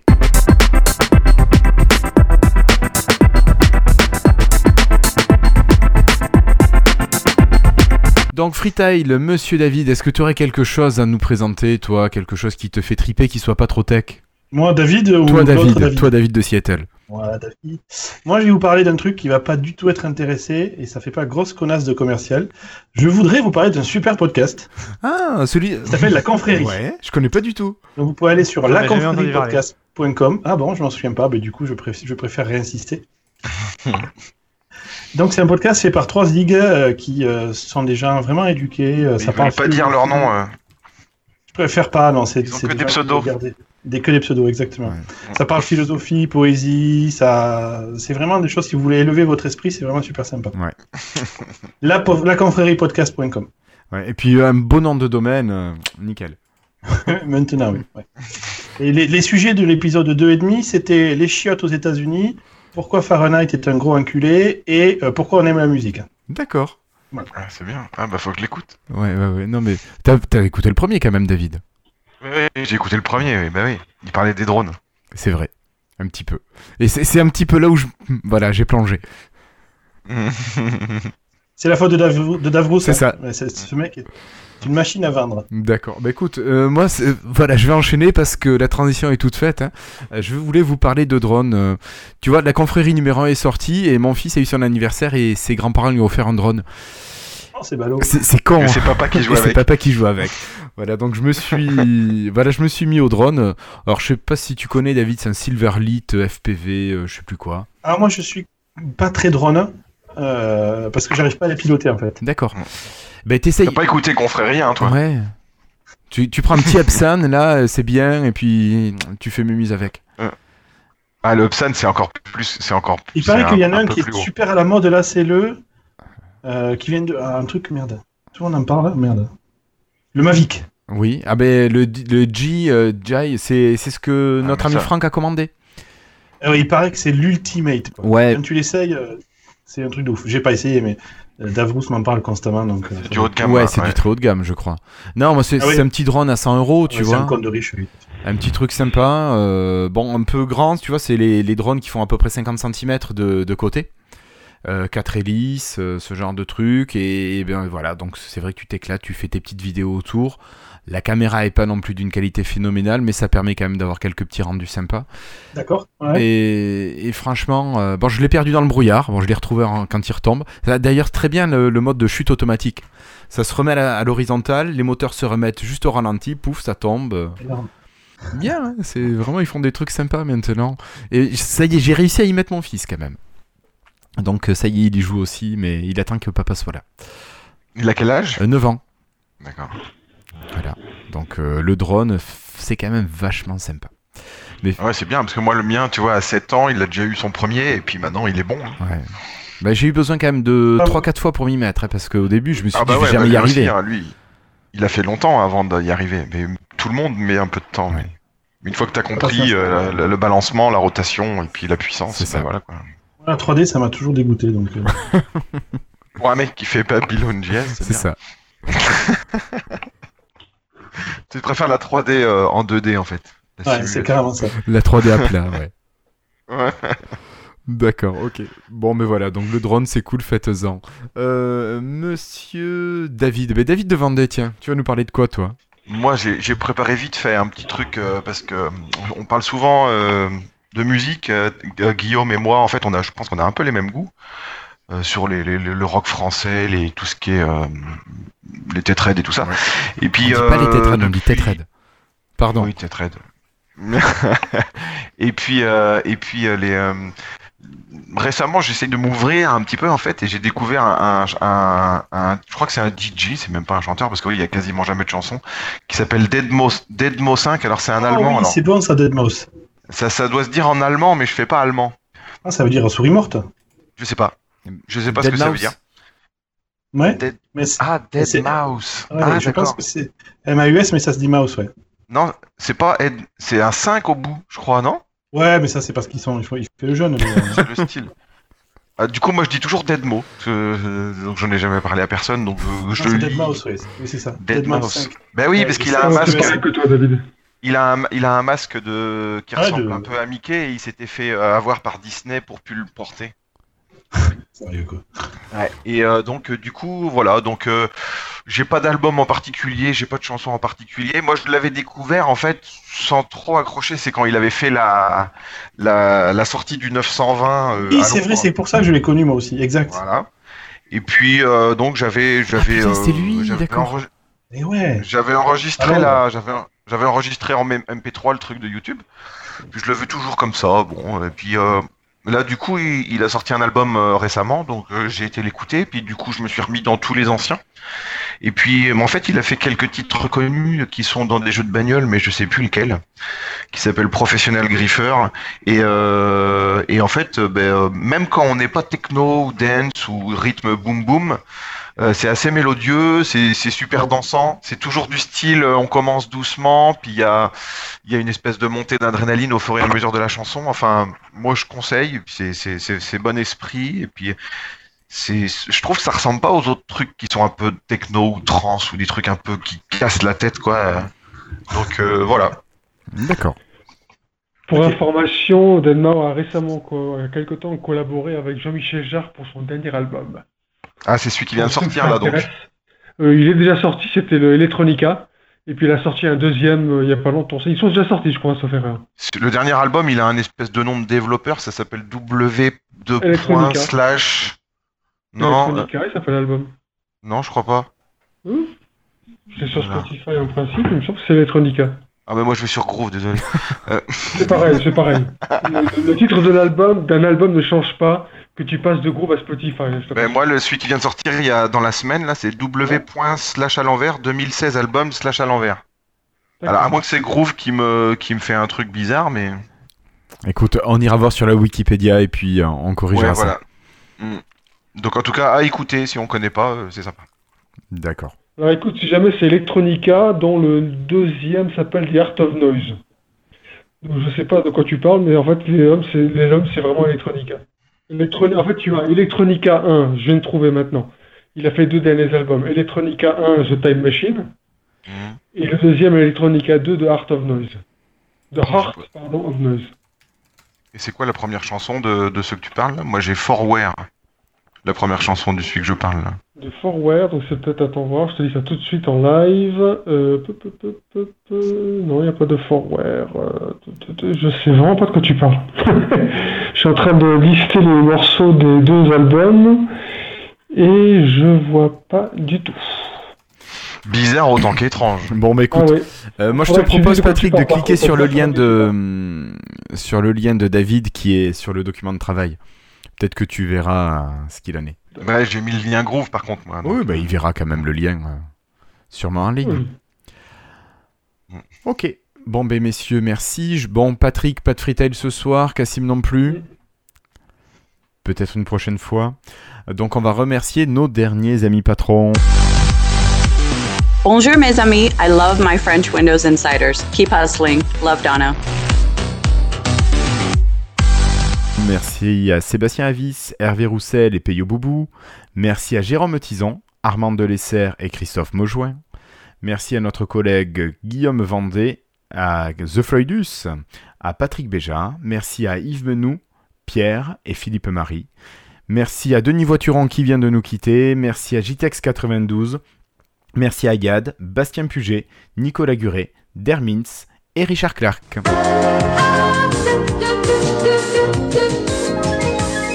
Oui, il y a, y a- il y a un petit, un, un petit, dé- pas un démenti, mais une précision sur le chat. En fait, on par- euh, je, crois, euh, je crois que Patrick il parlait de Jean-Michel Jarre et moi je parlais de Deadmo. Ah, mais moi je parle de Jean-Michel Jarre, justement, auquel. Voilà, mais moi je parlais de Deadmo. Moi, mon freestyle c'est Deadmo. Non, mais je te je disais que Deadmo a participé aux deux derniers albums de Jean-Michel Jarre. Ils ont D'accord. été euh, partenaires. Deadmau5. Oui, Deadmau5, pardon. Allez, on va sortir les cotons-tiges géants pour se battre. Bon, ben messieurs, euh, je crois que c'est le temps de conclure. Euh, je crois qu'on arrive donc à la fin de cet épisode 98, dernier épisode pour l'année 2016. Euh, On doit se retrouver, Oh. si- oui dernier, oui oui. On doit se retrouver si je dis pas de bêtises autour du jeudi 12 janvier, quelque chose comme ça. On vous remettra de toute façon la date précise euh, sur le site hein, et on communiquera sur Twitter. Euh, donc épisode 99 à la rentrée, épisode 100 euh, 15 jours plus tard, on va voir ce qui se passe. On, on espère qu'on va pouvoir passer un bon moment. Euh, sinon, bah, je voulais quand même remercier Monsieur David Catu qui euh, s'est proposé sur le Slack pour venir nous parler un petit peu de toutes ces nouveautés, puis euh, nous apporter quelques éclaircissements sur l'actualité. Merci beaucoup David. Avec grand plaisir. Écoute, ça fait toujours plaisir de te retrouver. Donc euh, merci. Mais moi, c'est pareil. Bon, à part Cassim qui a beaucoup changé, mais sinon c'est. Ah, mais non, mais- Mais tu sais, quand on l'a vu à Podren, il, il était gentil encore. hein. Il était encore très gentil, malgré son Android. hein. Ouais, c'est bizarre. Ouais. Le, le monde est. que tu ouais, veux, c'est- il vieillit, hein, c'est comme ça, c'est comme ça. Ah, le pauvre. Il est rentré dans la vie active maintenant. Écoute, euh, on peut pas tous utiliser un, on peut pas tous faire comme Satya Nadella et utiliser un Lumia. hein. Pardon. Ok. Et merci à toi, Patrick. Et merci, David, euh, d'avoir pu être là euh, malgré les difficultés de santé familiale. Ça va. Toi, t'as réussi à tenir jusqu'au bout, c'est bien. Ouais, T'as tenu jusqu'au bout quand même, hein. C'est bon, ouais. Cet homme est fort. T'es prêt pour aller au boulot demain? Oui, je pense que ça va aller. Oh, t'as mérité une journée de congé demain. Non, attends, ça va, il va Ouais, pousser bon, jusqu'à vendredi, c'est bon. fait ici, t'as mérité. Euh, Est-ce que vous avez un mot, cher camarade, avant de se quitter? Peut-être Cassim Oui, euh, juste un petit truc. Bah déjà, euh, joyeux Noël et bonne fête de fin d'année euh, à tout le monde, vu que c'est le dernier épisode avant le, avant le, la fin, avant la fin de l'annannée. Euh, et je voulais dire félicitations pour Rendez-vous Tech qui a fêté ses 200 épisodes. C'est juste avant nous qui allons fêter nos 100, et- nos 100 épisodes, donc c'est bien tout ça. Les podcasts vivent bien. ben, Certains durent, oui, oui. Bon, il y a l'apéro du Capitaine qui doit n'être pas loin des 200 non plus. Ouais. euh, en ce moment, c'est un peu les anniversaires. C'est ça. C'est ça, c'est ça. Euh, merci, Cassim. Euh, David, un freetail euh, pff, Pardon. Alors, je vais vous parler de Dead, Dead Mouse. David, un dernier petit mot? Je crois pas. non, joyeux Noël à tous. D'accord, merci David. Patrick, Ah, moi, toujours rien. toujours rien, d'accord. Bon, bah écoutez, euh, moi pour ma part, je féliciterai le docteur Flobo qui a décroché sa thèse. Donc merci, euh, félicitations à lui. Donc on a bien suivi ça sur le. Slack. Et il nous manque plus Voilà. que les bouteilles. Voilà. Viens voir le docteur, n'en aie pas peur. Ça, t'étais pas obligé, David. Une chanson, David, peut-être? Je crois qu'on va laisser tout ça après le générique. Ça sera le petit bêtisier rush. À bientôt, passez de bonnes fêtes de fin d'année. Et puis on se retrouve d'ici environ 4 semaines pour euh, l'épisode 99 et pour débuter 2017. Au revoir tout le monde. Merci. Merci David. Merci à tous. Bye. Ciao, ciao. Noyeux Joël. Bonne fête.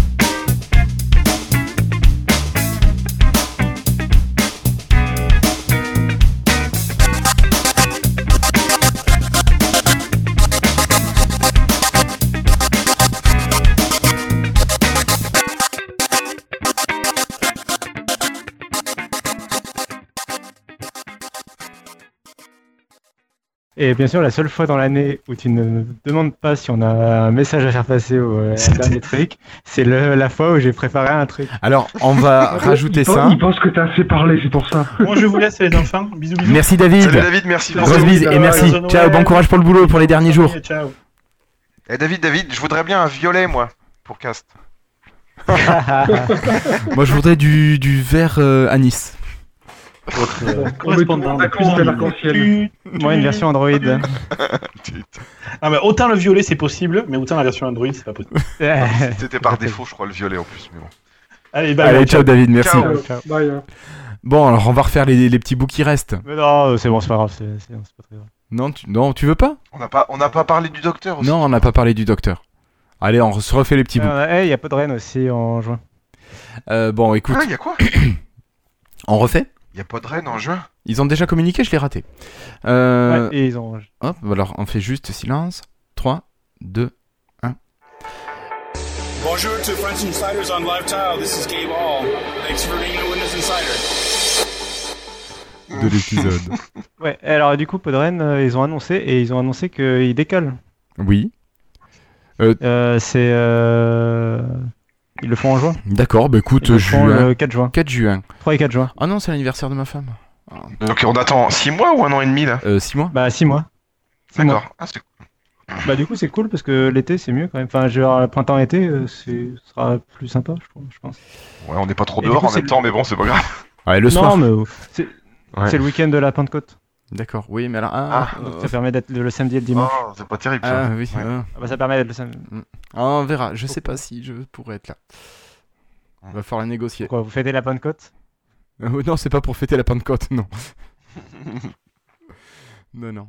Mais bon, on verra, on verra. Ok. Merci Cassim. Il y a un message dans le chat pour Oui, c'est moi ça. C'est moi, merci Franck. Mais si tu veux venir, Franck, samedi, euh, la porte est ouverte.